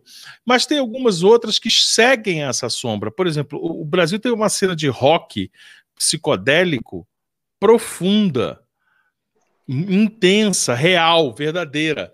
E, e não se fala. Né? Esse, não é nem um rock progressivo, não, é um rock psicodélico, aquele rock rural psicodélico, chegaram a falar, mas pouquíssimo se fala disso. Eu lembro pouco que no, no, no, começo dos anos 2000 tinha, tinha um blog de downloads com álbuns que era eh, rock psicodélico brasileiro, era uma coisa assim bandas psicodélicas brasileiras, não vou lembrar o nome, era, era um blog desses aí, e, e, e colocavam links para você baixar. E são coisas absolutamente obscuras, né? É o caso do, do Walter Franco, por exemplo, que tornou-se uma referência depois e que, tem, e que capitaneia esse pessoal.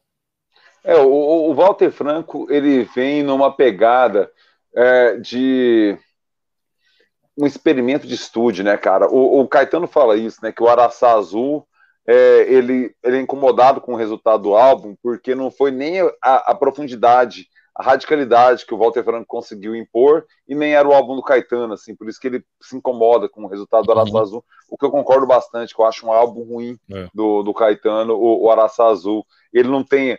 Normalmente o Caetano, mesmo no disco ruim, tem espasmos, né, assim, de, de, de criatividade. O disco ruim do Caetano, você tira uma música excepcional, muito melhor que a média, né? é o, Araçu, o Araçá Azul, eu não me recordo dessa grande obra.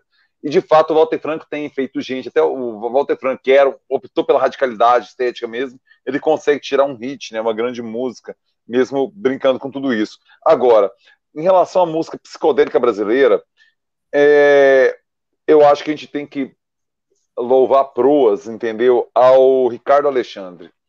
Quando o Ricardo Alexandre, que era o editor da Bias, isso por volta de 2002, 2003, fala assim: Os Mutantes é a maior banda de rock que esse país já produziu. E comprovou.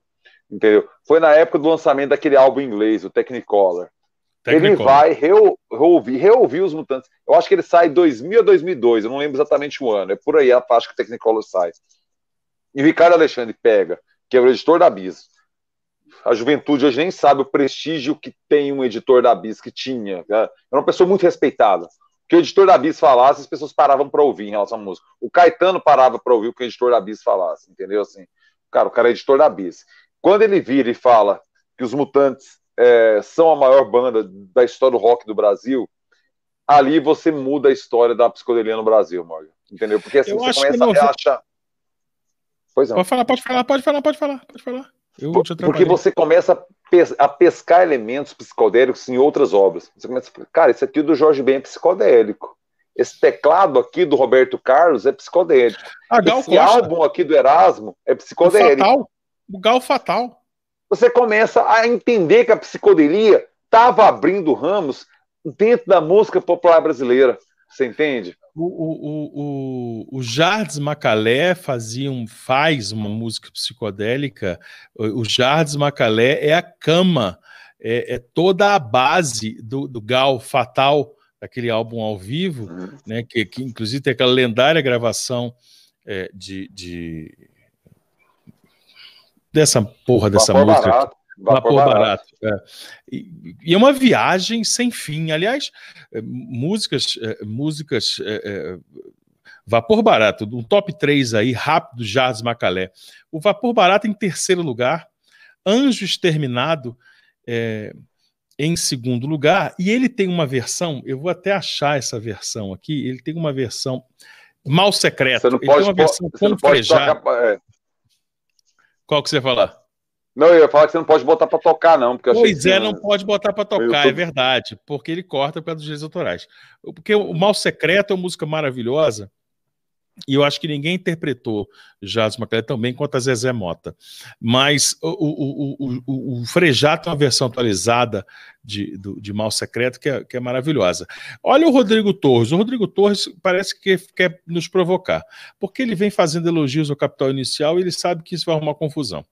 Mas ele fala que o Capital Inicial, que a sua maneira, a versão do rock argentino, sim, a sua maneira é uma versão de The Música Lirreira, que é do Soda Stereo, nós falávamos, é, e ouça é, é, a de música, é, de música ligeira da, do Nove Luas do, do, do Paralamas, que você vai se interessar.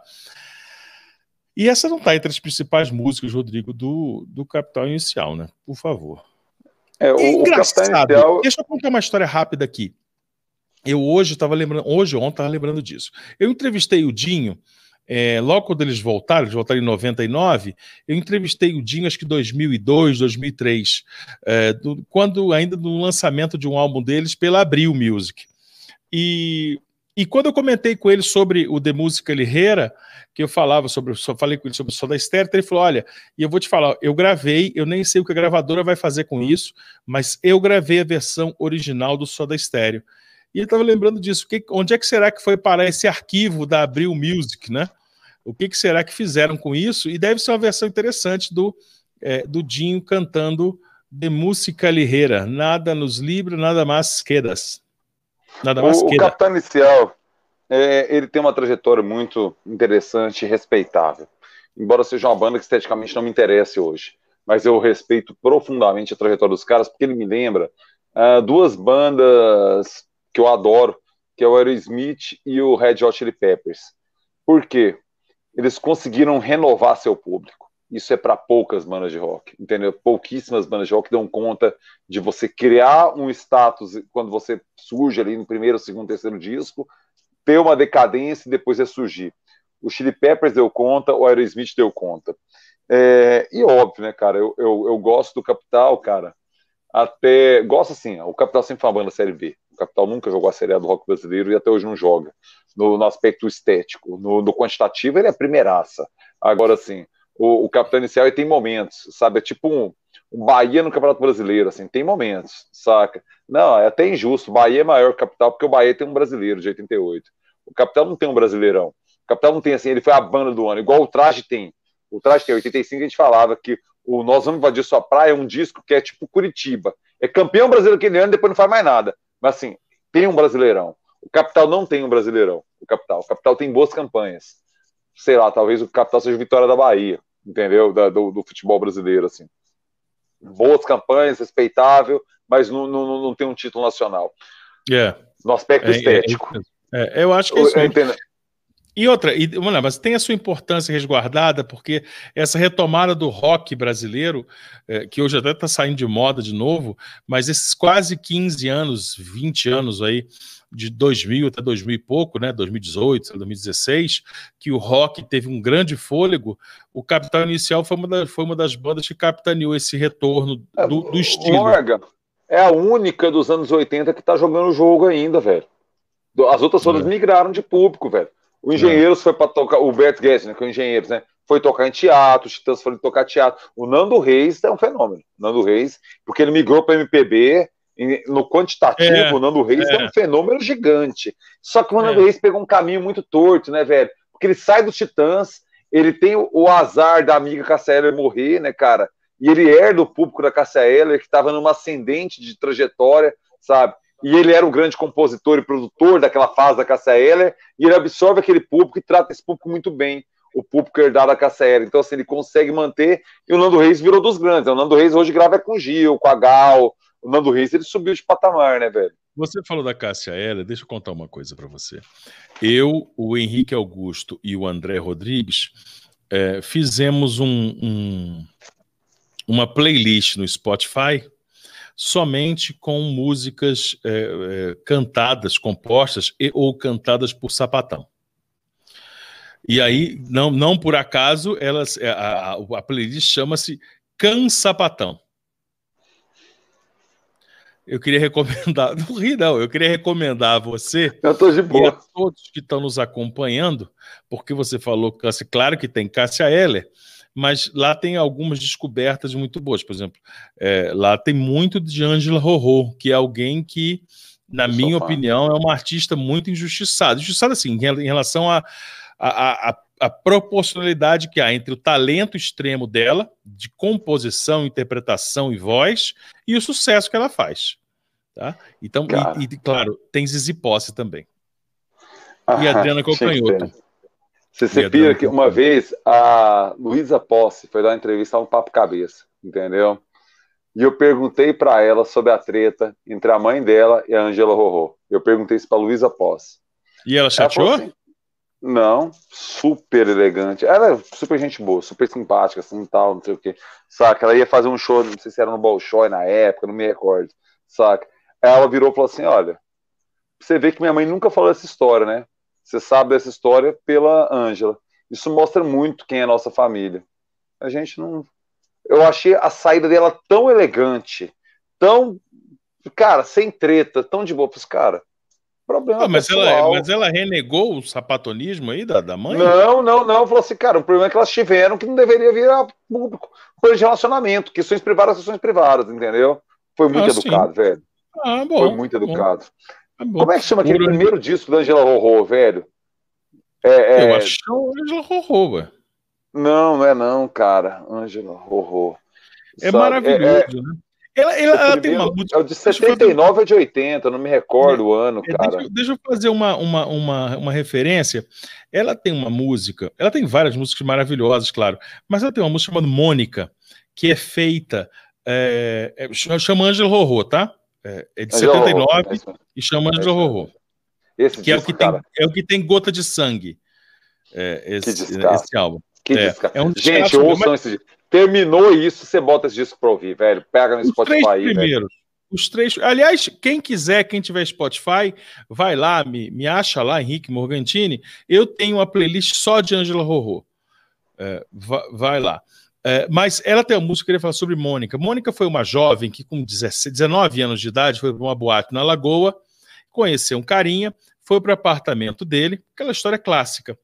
É, lá ela, ela, ela sofreu uma tentativa de estupro e ela foi jogada. Ela foi assassinada, ela foi jogada do apartamento.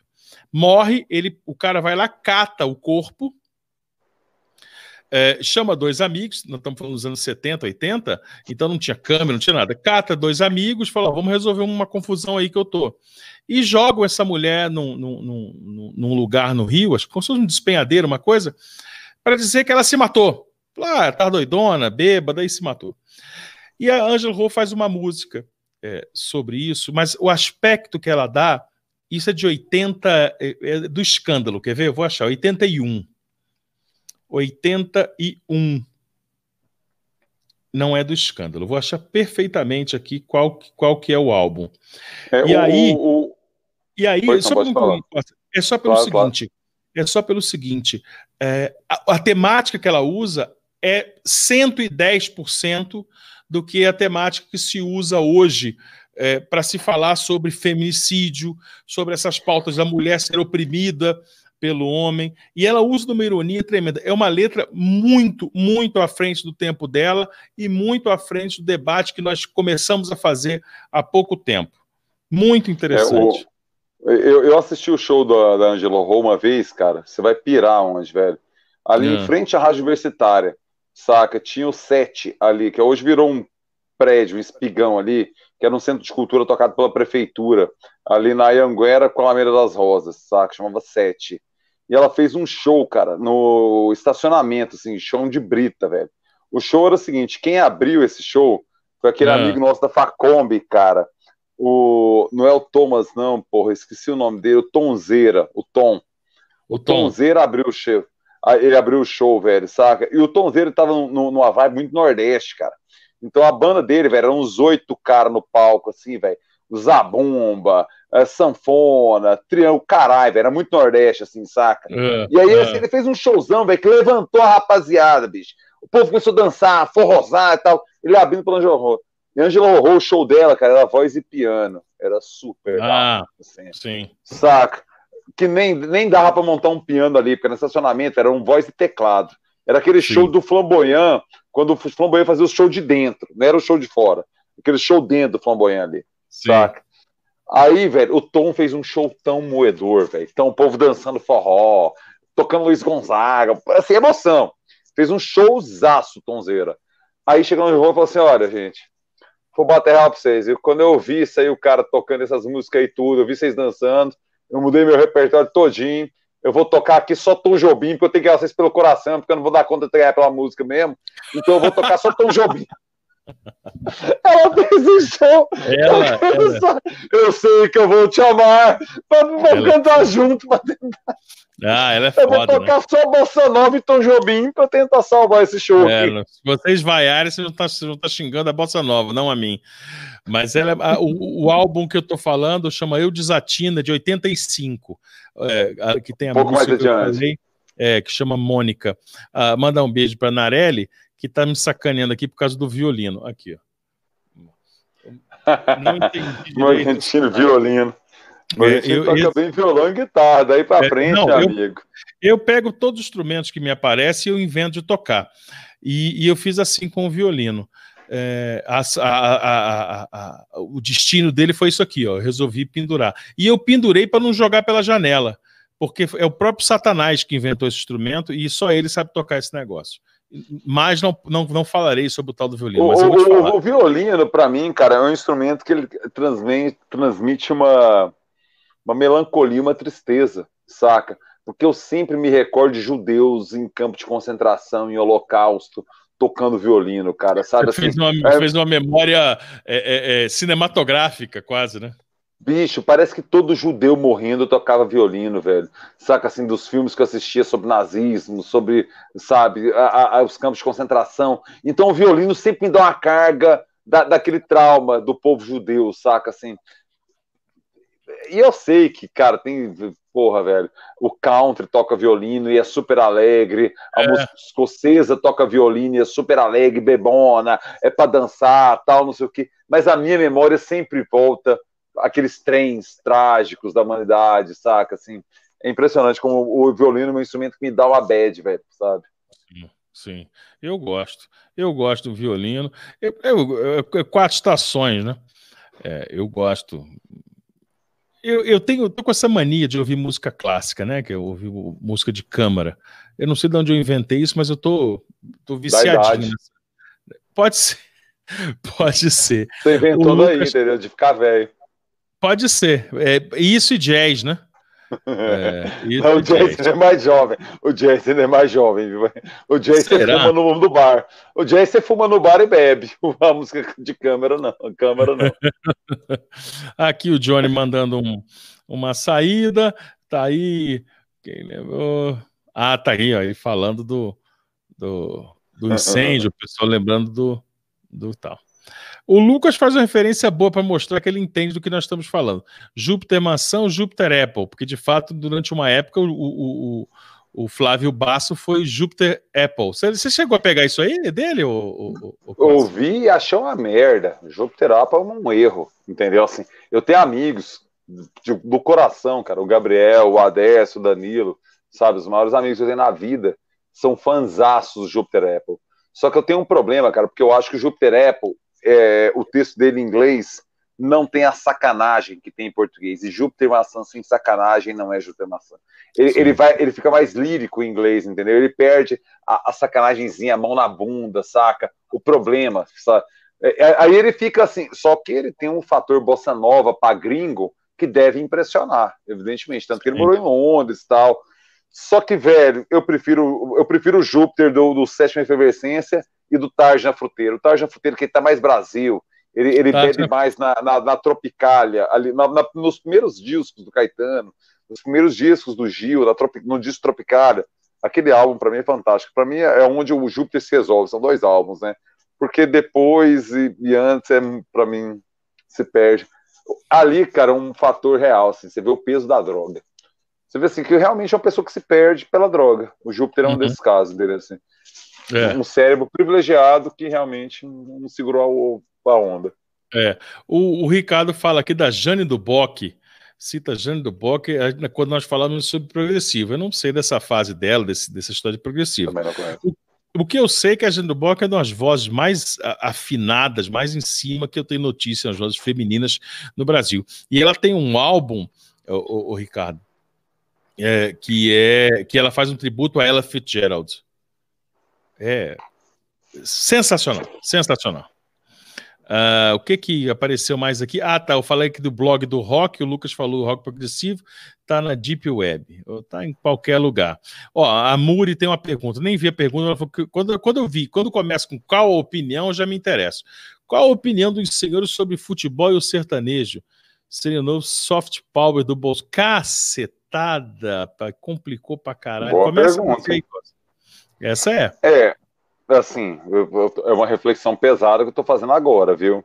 Eu acho que o futebol não é possível colocá-lo nesse patamar ainda, porque assim, o Geisel fez isso e a gente não lembra do Geisel no estádio, então acho que o futebol é maior que qualquer político no Brasil, sabe? Assim, o, o Getúlio tentou é, se vincular aos estádios, ia tudo, a gente não lembra de Getúlio em estádio, a gente não lembra de Geisel em estádios, a gente não lembra do Lula em estádios, eu acho que a gente não vai lembrar de Bolsonaro em estádios.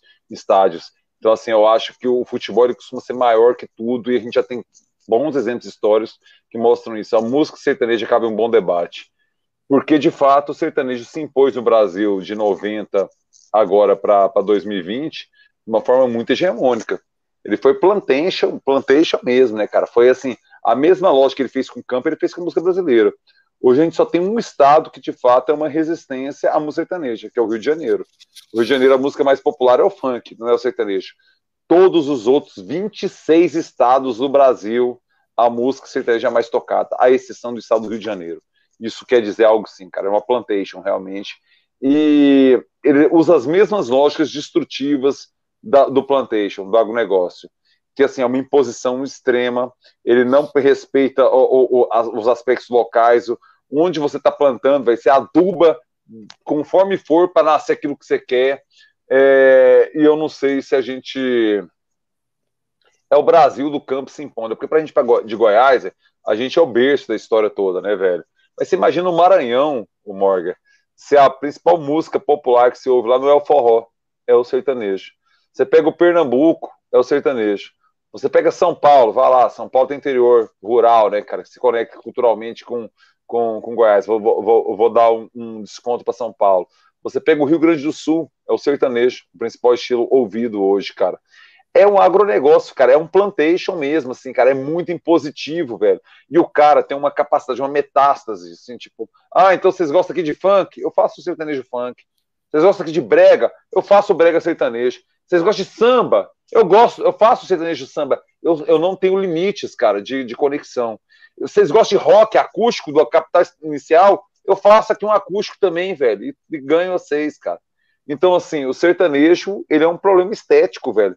Pelo mesmo problema que a, o agronegócio é um problema ambiental, o sertanejo é um problema cultural, cara. Ele é uma metástase, é um plantation, cara. Ele ganha, ele vai. Cara, esse negócio foi foi interessante, porque você não entrou na questão política, que é a que eu pretendo entrar, você falou essencialmente sobre, sobre a estética musical e sobre a estratégia comercial.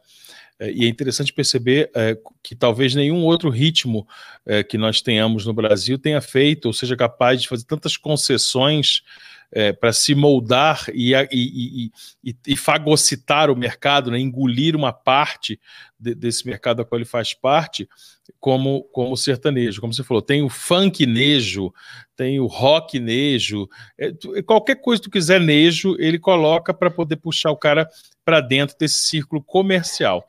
Mas a, a Muri faz uma pergunta muito interessante, é, porque você começou a falar sobre a história do Geisel, e é próprio, isso, isso historicamente é próprio de governos que tendem a esse totalitarismo, que tendem essa, a, a ser essa, a, a, esse proto-fascismo, de se associarem a símbolos culturais, e a símbolos culturais que já estão enraizados é, é, é dentro de um país para criar uma associação.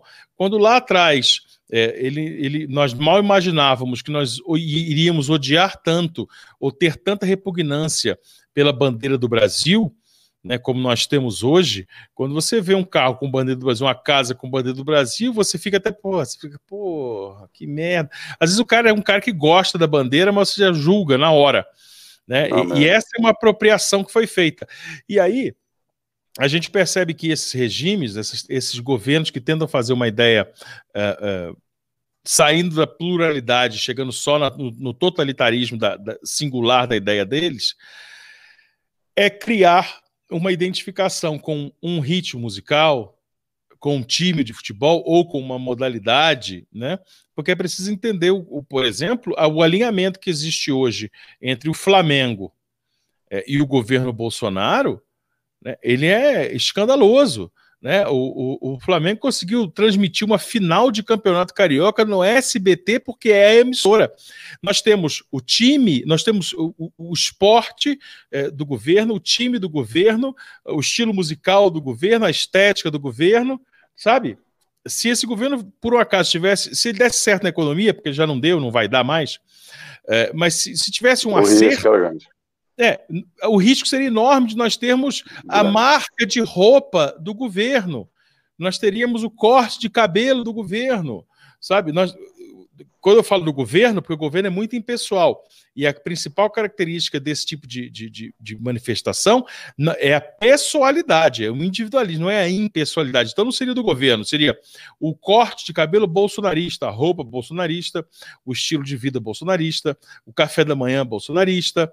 Hoje eu estava tomando café com a Eliara e a gente começou a comer e estava sem prato.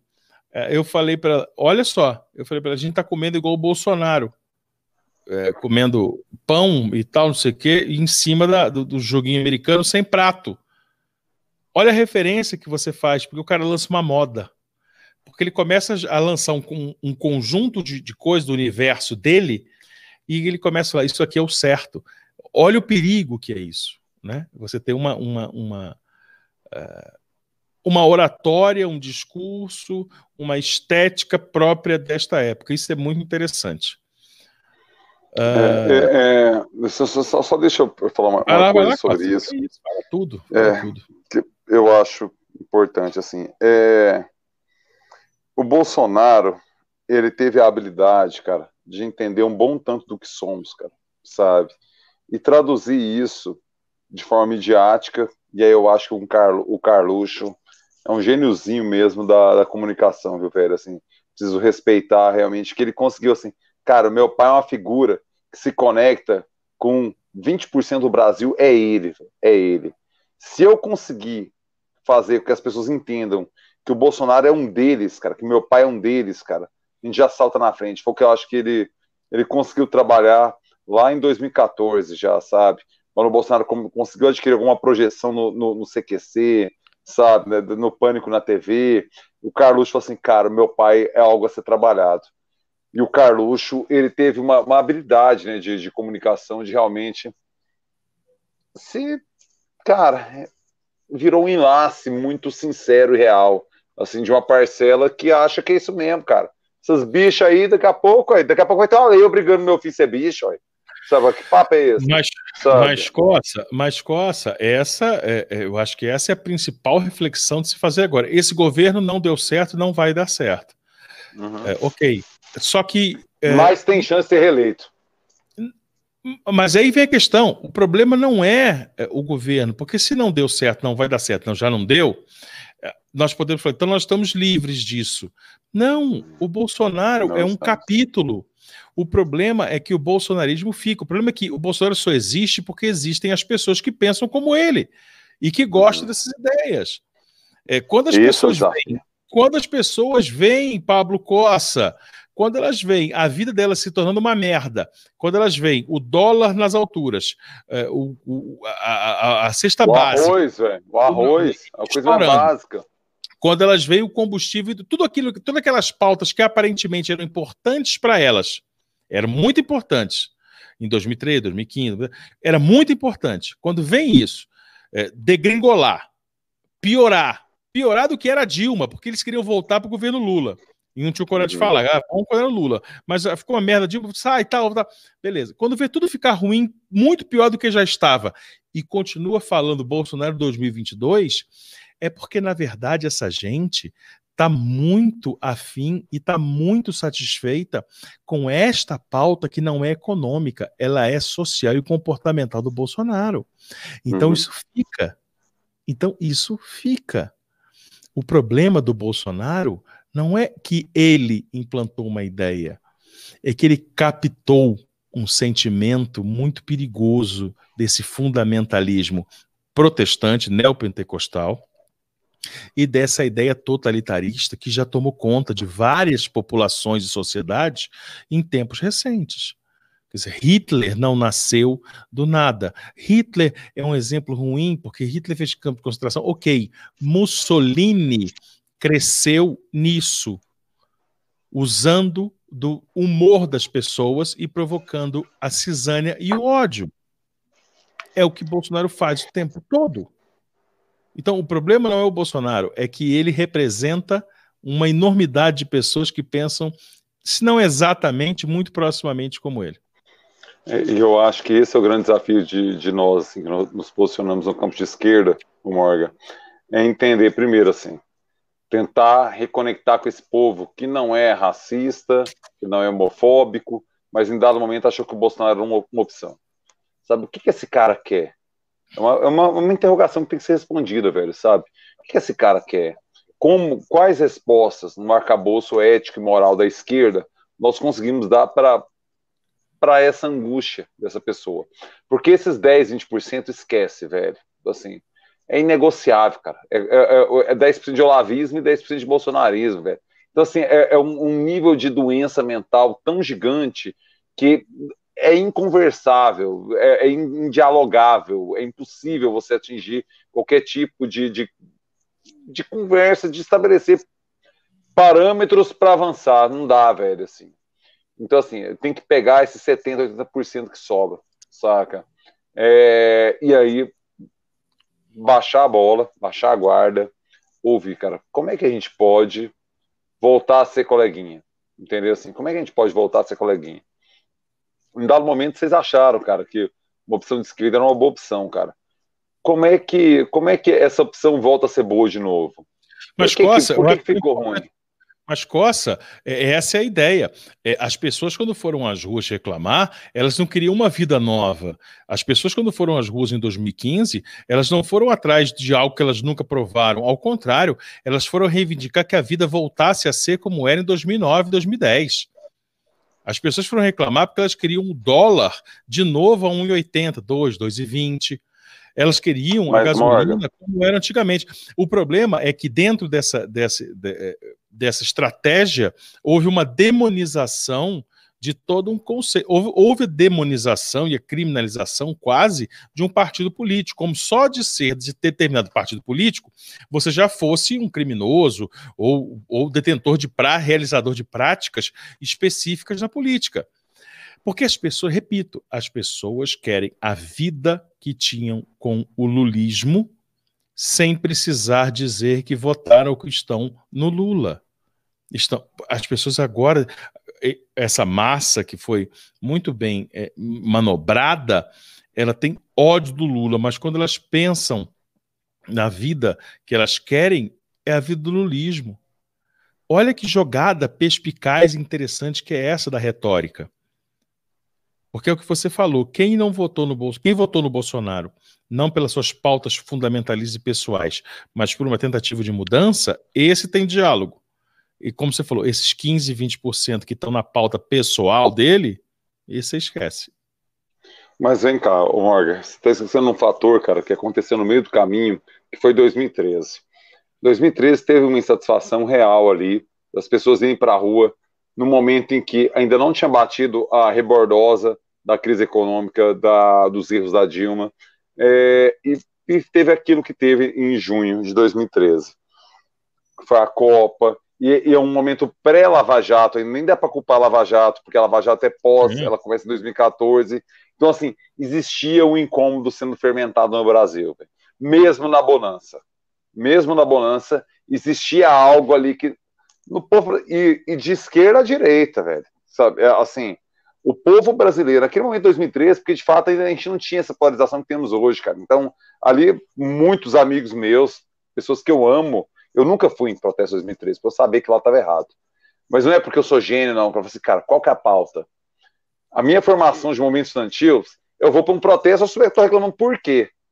Eu não consegui identificar a pauta 2013. Aquele grande movimento 2013, velho, Terminou o papo cabeça que liberou o expediente e tal, não sei o que. Eu peguei a Andréia. Sempre aquele restaurante italiano. A Nara, ela nasceu em 2012, né? Então, assim, ela era bebezinha. Tinha um restaurante italiano, que eu esqueci o nome, ali pertinho do Buganville, ali, cara, pertinho dos boxes maristas ali, lá não sei o quê. Ah, Você lembra aquele italiano? Você lembra desse restaurante italiano ali? Fomos lá, só tinha nós na mesa, cara. Fechou, nem existe mais. Ah, é o Pasta Gialla, não é não? Exato, é esse, velho, é esse, exatamente, pasta de ala.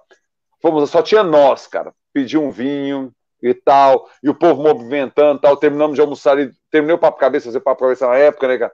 Terminamos de almoçar de duas e meia, três horas, cara. Pegamos o carro, fomos embora pra cá. Assim: hoje é um dia que, assim, pode dar uma merda muito grande. Só que eu imaginava merda muito grande, a polícia chegar moendo, o povo quebrar os trem e tal. Eu não imaginava que a merda muito grande era sete anos depois, entendeu? Uhum. Eu sabia que eu estava errado, cara, pela minha experiência política. Sim. E aí, velho, assim, erramos, fermentou esse sentimento, independente de coisa. Tava tudo bom, mas tava ruim. Porque se tivesse bom mesmo, não, não, não tinha, não tinha rolado. É. E aí, velho, aquilo ali, sem pauta, formou a extrema-direita que temos hoje, cara. Sim, então, aí, mas, sete mas, anos depois.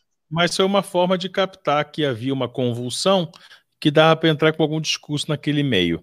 É, olha, eu, eu, eu até diria para você que na semana que vem na nossa conversa, que a gente comece falando sobre isso, para a gente tentar desdobrar as várias camadas que tem de como 2013 virou 2015 e virou 2020. Eu acho que esse é um tema interessantíssimo, porque. O, foi... negócio é que a vibe, é, é, é, a vibe, você aí não estava na pauta, né, cara? Assim, a vibe é, não, mais eu, inclusive, estou doido mudar de assunto, estou aqui com a pergunta do Luciano Novaes, que ele fala: eu quero falar de música, eu quero ir para outro lugar. Mas esse é um tema que as pessoas gostam, gostam de ouvir a gente. Nós sabemos disso também, ou principalmente por causa da pauta política, e eu, eu acho que, e, eu acho que esse, uh, esse encaminhamento histórico desses anos 13, 15, 16 e aí os nossos dias de hoje, eles têm, ele tem um, um, uma linha vara aí que é interessante da gente entender, porque tudo tem uma lógica, né? Tudo segue, não, não tem um acidente atrás do outro, não. Tudo tem uma lógica atrás da outra. O Luciano quer saber qual é a sua opinião sobre o Rapa. Eu acho que o Rapa tem dois discos, entendeu? Dois discos. O Rapa Mundi e o lado B, lado A. O Pra Trás é uma banda virgem. Bom disco, mas é uma banda promissora. Pra frente tudo é chato pra caralho, entendeu? Assim, eu acho que o Rapa tem dois álbuns. Uhum. Eu acho que o, o, o, Luciano, eu acho que o Rapa tem é, é, um único álbum, que é o lado B do A. Né? O Rapa Mundi você ignora, Hey Joe, a feira, é, você acha? Ok, mas, mas ok, mas não faz a diferença. O lado B do A faz a diferença. Né? Faz diferença porque conseguiu criar uma, uma estética sonora muito interessante, muito mais amadurecida, que nasceu talvez no Rapa Mundi aí e tal mas principalmente é, o lado B. A, a, gente começou falando, eu comecei falando especialmente, daquela nossa mania por uma, por uma é, é, é dominação cultural de querer achar parâmetros gringos para bandas brasileiras. Mas o lado B do A tem é, toda uma estética é, social de letra, todo uma, um, um conceito que lembra Rage Against the Machine, não na música é, mas na questão do, da denúncia social, no retrato social, é, que, que, me emula um pouco o Zac Della Rocha, sabe? O Tom Morello. Repito, claro que não na música, mas o fato de fazer músicas, o, o Marcelo. Yuca. Marcelo, Marcelo Yuca, que era o principal letrista, tanto é que depois que ele sai, depois desse álbum, a, a queda é considerável, né? Vira piada, vira um negócio, parece J. Não, fica ruim. Fica ruim, fica ruim. Só que o Rapa tem um problema, cara. A, a, o Rapa ele incomoda tanto, ele toca tanto, entendeu? Que até os discos bons dá preguiça de ouvir. Porque assim, é, é, é, ele é tão presente, cara. Eu, eu, precisava, eu precisava ficar, velho, uns cinco anos, talvez dez, sem ouvir nada do Rapa, para é. voltar a readmirar esses dois álbuns que eu gosto. É, porque assim, tem... cara, o Rapa é um problema. Pois é, mas é isso, mas é muito porque a figura do Marcelo é, do Marcelo Falcão virou uma figura é, é, é, a ser cultuada, né? Virou um cara pop e tal. Acho que quiseram usar ele para garoto propaganda de muita coisa. E ele se deixou levar, não digo se deixou levar assim. Ele foi aproveitando. Lá, lógico, isso é grana, isso é né, fama. Estamos aqui para isso. Você assistiu o filme Yuka? Você assistiu o filme, não. cara? Ah, vale, filho, vale. Um grande filme. Eu vou, eu é vou seguinte, atrás. Ah, Não, é, é, é, é, um filme que mostra o Yuka pós-tiro e pós. É, quando ele tá montando aquela banda que, que ele fez depois do Rapa, como é que chamava? Furto, Furto. Quando ele tava montando Furto e já assim, acidentado, com problema morando com a mãe, porque não conseguia mais, as questões de sexo, as questões de, de, de relação com os caras da banda que tinha saído, cara, tal. Tem uma entrevista do, do Marcelo Falcão, velho, que assim, é de uma sinceridade, que você entende que os dois lados estão certos e estão errados, saca? Como uhum. toda briga, né? Quando dois amigos se separam, velho, você vai ouvir, você vê que os dois estão certos e os dois estão errados, sempre, sempre. Que é o caso ali, velho. O Marcelo Falcão fala assim, cara, eu concordo com todas as pautas que o Yuka coloca. Só que é o seguinte, quem manda na música hoje no mundo, cara? Rap norte-americano. Jay-Z, Dr. Dre, ele começa a citar os caras, sabe? Os caras têm a consciência, eles têm a obra, velho. Só os caras não deixam de ganhar dinheiro por causa disso, sabe? Eles têm a obra, eles têm o discurso, tudo, mas assim, o boné dele é dele. Aí ele fala, ele não usa o boné do MST, ele usa o boné dele. Embora o discurso dele seja aquele, mas ele não usa o boné do MST. Ele cita o exemplo do MST, saca? O Yuka queria que a gente fizesse só trampo os outros, não queria que a gente trampo pra gente, saca? aí você entende assim que os dois estão certos. Porque, é. assim, de fato, o Rapa tem um. O, o, Rapa, não, perdão. O Marcelo Yuca, ele tem um parâmetro social mais rejaguense, como você colocou, enquanto o Falcão tem um, um parâmetro mais Jay-Z. Os dois estão certos, estão errados é. ao mesmo tempo. Entendeu? É. é. Mas aí, pra, pra, se for para escolher, eu vou ficar com o Rage Against. Eu vou ficar com o Zac de la Rocha, com o Tom Morello e com o Marcelo do Que o Jay -Z, do, do que o é. Jay-Z e o Falcão. do que com Jay-Z e o Falcão. E aí, por fim, uma coisa interessante naquele álbum, é, que o samba fez muito no Brasil, é a composição é, de músicas com letras que são de, de criminosos. Né? O Marquinho PQD, que é um traficante do, do Dona Marta à época, né? o é de 95, 6, eu acho que é isso, né? 7. O lado B, lado A é 99. O, o primeiro ah, do rap é 94. O primeiro do rap é 94, o Rapa Mundi 96, o lado B, lado A 99. Pois é, então é isso, 99. Mas aí ele, ele, ele, tem, tem músicas compostas pelo Yuka, Falcão e PQD, Marquinhos PQD. É, eu acho ótimo. Se eles são Exu, eu sou Iemanjá, se eles estão banho de rio, estão ah, banho é de mar, de corpo fechado, ninguém vai me pegar, lado A, lado B, lado B, lado A. Ah, isso cara, é. A, a, aquela que começa também, cara. Tapar na cara só pra mostrar quem é que manda. Tapar na cara. Aquela música é boa demais, velho. É. é. Saca? É, Tribunal de Rua. Tribunal de Rua. Tribunal de Rua. Eu tava com isso agora na cabeça. É Tribunal de Rua. É. É, é, é... Iemanjá se mostrou assim tão grande com um texto na China. Só para mostrar que Deus é uma espécie de mulato. É maravilhoso. As letras desse álbum é um negócio assim assustador. O Marcelo Rosa pergunta o que vocês acham de instrumental, independentemente do gênero musical. Já ouviram Tommy Guerreiro? Eu não sei quem é Tommy Guerreiro. Eu nunca ouvi. Eu, instrumental, eu, conheço, eu, conheço, não, eu conheço o Tom Guerreiro. Ele faz um trampo, velho. É tipo de harmonias, entendeu? O, o lance dele é guitarras, efeitos, violão. Ele é meio uma, uma pegada Califórnia Havaí, assim, é pacífico. A onda dele é pacífico, saca? Assim, é, não é um som que eu ouço da hora, de fato.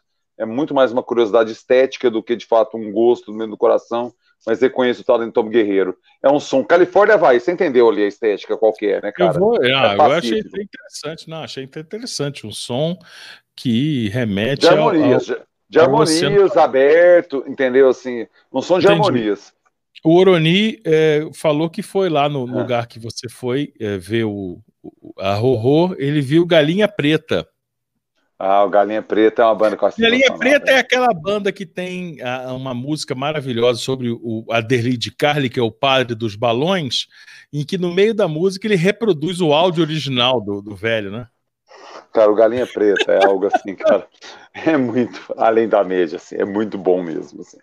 E essa música do Padre Baloeiro, velho, é porque eles são muito pequenos, cara. Assim, não, não, sei se o mundo, não sei se o mundo de hoje permitiria uma análise tão precisa é... e vai lá, né, cara, assim, com fundo de verdade sabe, sobre a figura do Padre Baloeiro. Porque o Padre Baloeiro, ele de fato é um concurso, né, velho, assim, da, da, da história da humanidade. Ele ganha um prêmio, ele ganha um Oscar, né, velho, da morte mais estúpida Awards, no ano. E ele ganha um prêmio extra, velho, sabe? Assim, ele ganha um bônus. Porque é o seguinte, como por ser padre, ele não deixou filhos. Então, ou seja, o seu gene não permaneceu na humanidade. Os caras fizeram isso, Morgantino. Esse nível de agressão, entendeu? Se, por ele não ter tido filhos, ele ganhou um bônus, entendeu? Assim, é um prêmio awards maior, assim, porque ele foi importante, entendeu? É, zerou, né? deixado... Ele, é zerou, ele, ele, ele, ele, resumiu, ele, ele encerrou a estupidez é, é, da espécie nele mesmo, porque ele não deixou é, é, é, herdeiros. herdeiros. herdeiros. Cara, assim, o, o, Galinha Preta é, é para ouvir com o coração aberto. Vai ser mais eu, vou, eu, aí, eu vou ouvir, eu vou ouvir eu vou ouvir Padre Baloeiro quando acabar essa conversa. O Lucas fala que funk e sertanejo são letras muito parecidas. Funk fala dos solteiros, sertanejo fala dos recém-solteiros e tal. Ô, Lucas, deixa eu só te falar uma coisa. Eu acho que é essa é uma versão, versão um pouco reduzida né, é, da ideia. E mais, é, eu acho que a letra do sertanejo e do funk, independentemente de uma sintonia entre elas, é preciso que nós respeitemos. Quando eu falo respeitar, no sentido de considerar, que nós consideremos que são reflexo dos dilemas e, e, e, e, dos anseios de uma juventude, de uma sociedade. Então, assim, é, quando nos anos 50 e 60 o rock, principalmente nos anos 50, falava muito sobre as festas das garotas e o carro, é porque o grande anseio das pessoas era o carro. Por exemplo, é, o On the Road, o Pé na Estrada, né, o, do Jack Kerouac, o livro fundamental de toda uma geração, né, que abriu a geração beat, é, é, é, entende-se hoje que fez um grande sucesso porque era um, um, um, um, livro que falava de aventuras de jovens com carros. E era o grande anseio. Nos anos 50, o cara queria ter carro, quer dizer, a explosão do sonho americano começa em ter um carrão que depois dos anos 60 vem os muscle cars, né, o, o Camaro, o Mustang e tal. Então veja como o espírito do tempo, como cap, você captar uh, o espírito de uma sociedade é fundamental para você ter sucesso é, numa manifestação artística. Claro que não estou comparando com o funk sertanejo com o Jack Kerouac, mas ao mesmo tempo estou, porque a lógica uhum. pop é ter uma sintonia. Então, se você, por exemplo, é, é, uma coisa que me chama muito atenção no sertanejo é o cara que estoura o cartão de crédito, depois eu vejo como é que eu pago. Hoje eu vou para farra tal. Cara, e, há, sei lá, 15, 10, 15 anos atrás, muitos dos meus amigos que ganhavam 3 mil reais gastavam 2 mil num final de semana e no cartão de crédito. E, e, o ambiente deles era esse ambiente sertanejo, porque o importante era curtir, botar para moer e, e, se, sabe, fazer o que tiver na frente. É um sentimento. O cara, agora vem cá, eles aprenderam isso com a música ou a música traduz o que eles sentem? Tostines. Claro, pois é, mas, mas, é, mas é muito mais óbvio você entender que é o contrário que o cara escreve sobre aquilo que está no universo dele.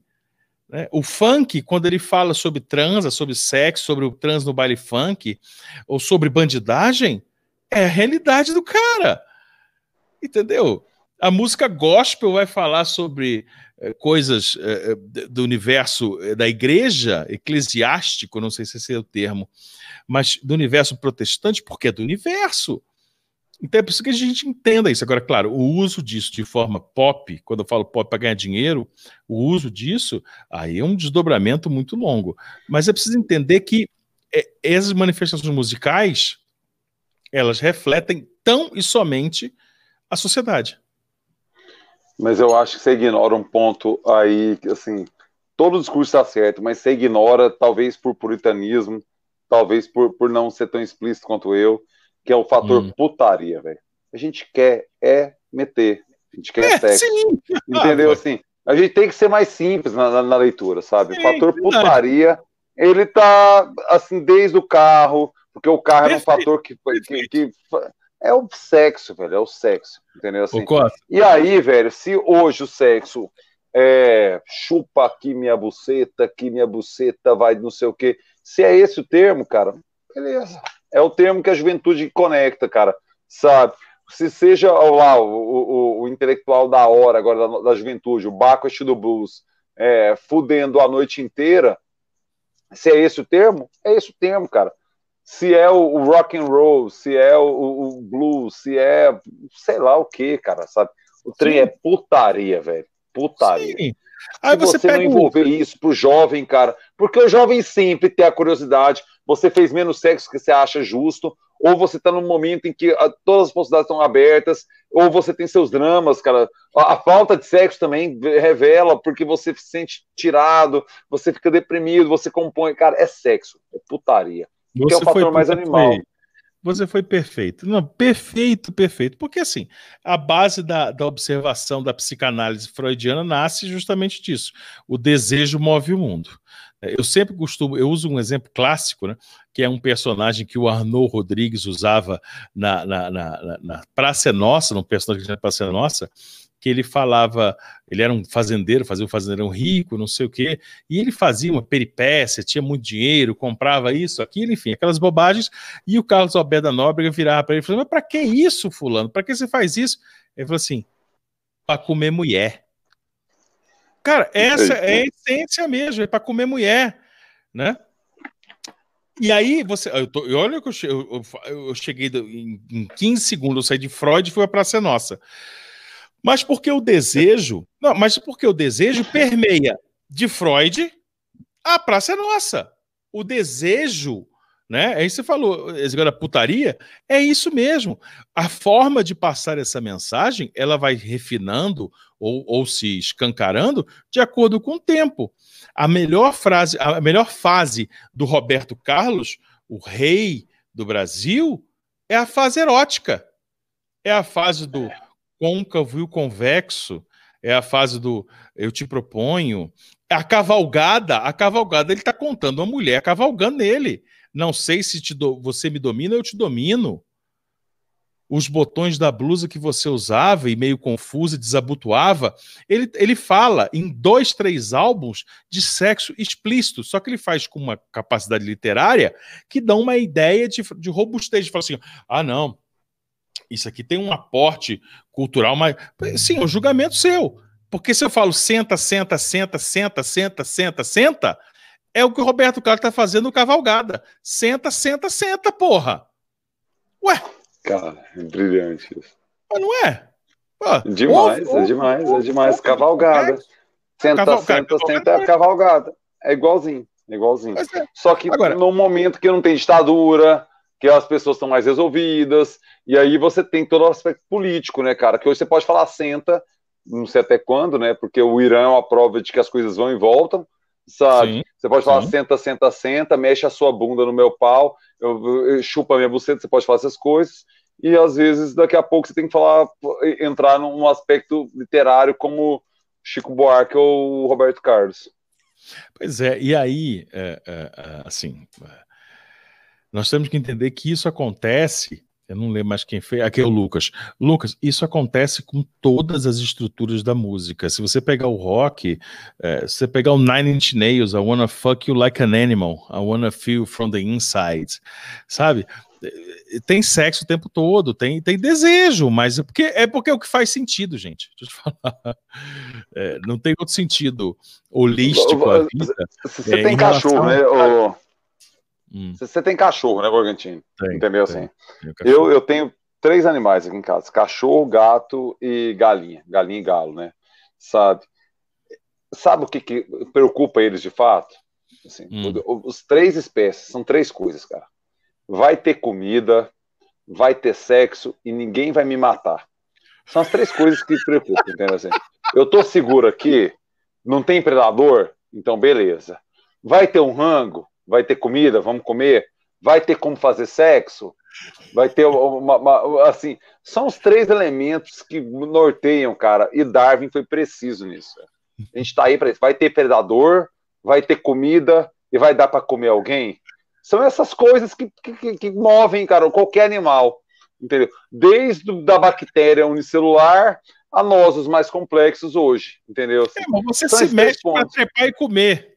Você se mexe para transar. E para ninguém te matar. E para ninguém não, te matar. É, isso já é uma realidade distante da gente, mas em termos de, de, de cadeia né, alimentar. Não de, tem predador? não tem predador aparente, né?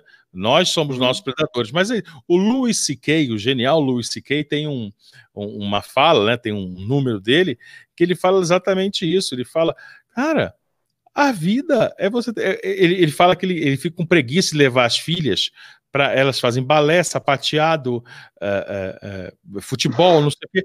Ele fala: para quê? Eu tenho dinheiro, eu ganhei dinheiro para eu te, ganho muito dinheiro. Fica em casa, eu encho a casa de comida, come, come, porra, come. Quando você tiver uma pressão na bunda, senta e caga. Depois, com um certo tempo, você vai ter vontade de, de, de transar, vai e transa. Mas acabou. Por que, que você está se mexendo? Ah, não, porque vai para a faculdade. Para quê? E é isso. É, é, você acabou de lançar o axioma da galinha, do cachorro e do, e do é gato. do gato. O axioma da galinha, do cachorro e do gato. Acabou, é isso. Não tem predador, tem comida e tem sexo. Então tá tudo beleza, velho. Eu tô despreocupado. Eu vejo meus cachorros, eu faço exercício, né? Eu fico agora nessa época que eu não quero fazer de máscara, eu fico dando volta em volta da casa, né? Eu marco uma hora e vinte e fico andando em volta da casa, literalmente, velho. Eu nem sei quantas voltas eu dou, saca? Aí eu dou 40 minutos para um lado, 30 minutos para o outro, beleza, saca? O cachorro faz isso? Não. O cachorro, se ele ouve outro cachorro latindo, ele vai latir. Porque assim, ó, pintou a treta aí, né, velho? Eu preciso marcar a presença, saca? Entrou alguém em casa, ele vai latir. Na hora de comer, ele vai, e se sentir cheiro de fêmea no, no, no cio, ele vai lá para a porta, para arrumar a treta. ele só se mexe por isso, entendeu? Assim, se cachorro latiu, se chegou gente em casa, se o predador. Sabe? Sentiu o cheiro de fêmea, ele mobiliza. A hora do rango. O resto fica deitado. Ele fica de boa. Aí deita do lado, e vai pro outro. Olha, o Luciano tem uma pergunta aí rápida. Estamos chegando às duas horas, já está dando nosso, nosso tempo quase, né? Mas vamos já para os finalmente. Mas é porque antes, eu, antes do Luciano, eu vou voltar, Luciano, mas deixa eu contar uma coisa aqui. É, é, é, eu recebi essa mensagem agora, às 11 horas da noite, da minha mãe. Falou: menino, muito frio por aqui. Frio? Onde também tá? Ela tá lá no Lago Corumbá, lá né, próximo ao lago, deve estar tá fazendo frio essa hora né? Uma invejinha. Aí o, o, o Rodrigo faz o seguinte, ó. Depois da franqueza do Pablo, a mãe do Morgante até foi embora. a hora que você começou a falar sobre senta, senta, senta e não sei o que, chupa, não sei o que lá, acabou. Mas, ah, tá. O que, que, era? Aqui o Luciano quer saber a sua opinião sobre o Metallica. Vamos lá, rapidinho para a gente falar ah. e ver se tem mais gente aqui. Metallica, para mim, assim, é uma banda complexa, cara. Porque eu, eu, respeito demais a obra dos caras. Eu acho que eles têm um poder de conexão com o povo que é gigante, assim, cara, sabe? É quase que um Bolsonaro do rock, assim, entendeu? Porque eles conseguem, de fato, falar a linguagem do povo, sabe? Da cerveja, do álcool e tal. Só que eu gosto do Metallica com Cliff Burton, né, velho? Assim, eu, eu acho Até que a obra do Metallica. É, eu acho que. Porque ali tem uma verdade, né, cara, juvenil, assim, de cara que tô muito fora, de cara que bebe demais porque não come ninguém e tal. E a partir dali fica grande demais, cara. Mas tem grande, velho, caça, como que fala mal do Black Album, cara? Aí, ah, o load, o load é um descasso, o reload é um descasso. O Lulu é um descasso, velho. Os caras vai lá, pega o Lou Reed. Todo mundo fala mal, cara. Quem vai lá fazer um disco Lou Reed, cara? Metallica fez, velho. Foi banda de apoio do Lou Reed, cara. Então, assim, Metallica é, é foda, viu, velho? É uma bandaça mesmo. Só que nunca, se eu listar 50 bandas preferidas, o Metallica vai entrar. Só com uma bandaça. É, eu tenho o mesmo sentimento. Não tenho esse critério todo sobre o Cliff Burton e tal, mas entendo essa ideia da, é diferente quando você faz música sendo pobre, né, sendo jovem. Por isso que, por isso que a arte, se você não se reinventa, você tem que ser datado, né? Eu falei do Roberto Carlos mais cedo, que é coisa mais triste, depois que o Roberto Carlos, que era, um, que era um compositor apaixonado e sexual, depois que ele perdeu a ereção, ele começou a fazer música para caminhoneiro, para baixinha, para de óculos, para não sei o quê, sabe? É uma bobagem tremenda. Hoje é uma coisa horrível, começa a fazer música religiosa né, sem nenhum talento. Agora, você pega o é, indiscutível Roberto Carlos, de, porque ele era um, um, um, compositor, e é um compositor de virilidades. Né? E, eu, e, e aí, claro, todas as bandas de rock, se elas não se reinventam na temática, é, elas ficam com esse problema né? Você deixa de ser jovem e você deixa de ser quebrado e deixa de, de tomar fora, como você disse, que porque o fora é um, é um, é um componente importantíssimo na história da música, é, você acaba perdendo o seu lugar de fala, para usar um termo maldito que usa-se muito hoje. É, eu acho ótimo Metallic, muito legal. Não ouço nunca. Se estiver tocando, eu, eu nunca pus, eu nunca escrevi Metallica no meu Spotify para ouvir, nunca. Exceto. É, exceto para ouvir o Lulu que entrou agora.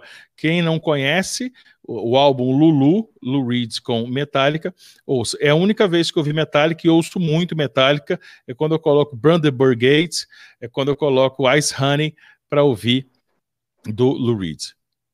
Uh, não, eu, eu, já, eu já ah. do Morgan, viu? Eu ouço Metallica, entendeu? Eu, eu boto Metallica para ouvir. Sabe? Inclusive a fase ruim, inclusive os discos ruins. Porque eu gosto mesmo da banda. Só que assim, lista 50 bandas preferidas do mundo, cara. O Metallica nunca vai entrar. Nunca vai entrar. É, 50 é isso. Oroni, eu só coloquei essa frase aqui, porque essa frase é uma frase de uma tradução equivocada do, do Sigmund Freud, porque ele fala que o desejo move o mundo, e durante muito tempo falou-se essa frase, o sexo move o mundo.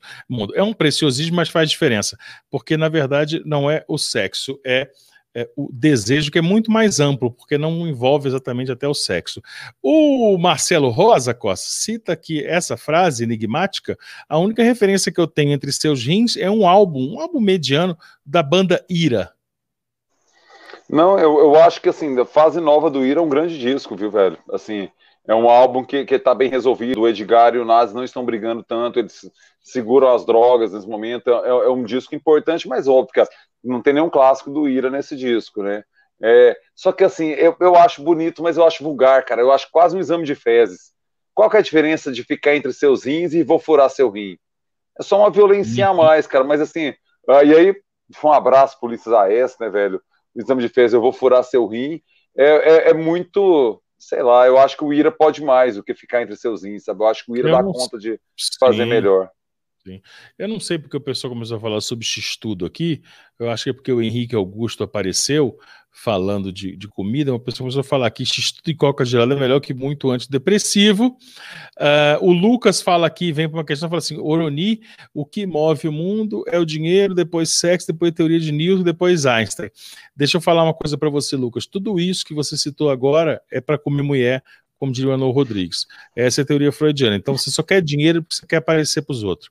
Entendeu? Essa é a questão. Por isso que, que o desejo não sexo, porque você quer é, ser desejado por homens também e não necessariamente pode ser que você queira transar com eles. É, você pode, você quer ser admirado. Admiração é desejo.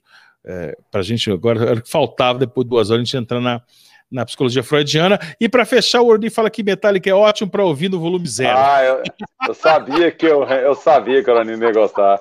É, eu conheço a estética dele, eu sei o excelente gosto dele. Você mas de fato, ele? Metallica. Não... Sim, brother das antigas do rock aí, velho. Tal. É? Só, uhum, ele é gente boa pra caralho. Não, ele é não, figura ótima. Gente boníssima, gente boníssima, gente boníssima. Palmeirense retardado. Ah, não, tinha que ter uma merda. Eu vi mais cedo ele falando do Palmeiras aí, porque ele falou que ele comemorou que o Bolsonaro fez uma coisa muito boa que tirou o Palmeiras e botou o Flamengo, né? Ele livrou o Palmeiras dessa estética. Ô, Costa, tá bom, né? Duas horas e cinco ah, minutos. Excelente. Caralho, cumprir a pauta do sabadão foi massa, hein, velho? Então, vamos re re repetir a promoção, né, velho? Da semana que vem. Na é quarta-feira vai entrar. Não, é, é, a, é a promoção, é, é o é sorteio. a promoção para quem acertar, é verdade. Isso, a promoção. Você esqueceu, na verdade, né? é, tem que acertar, não é promoção, tem que acertar, pô.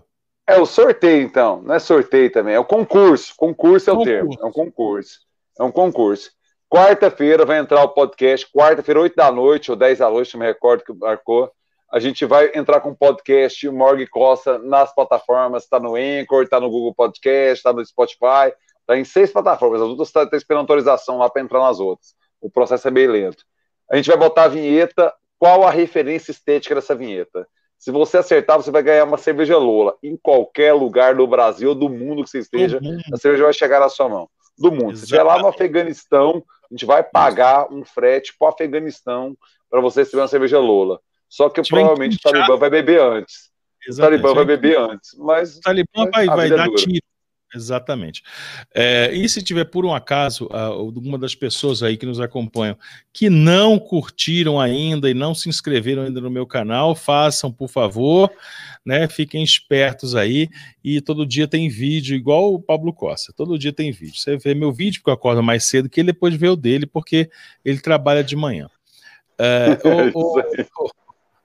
o, canalha, então é isso, né? Vai ver Valeu filme? Demais.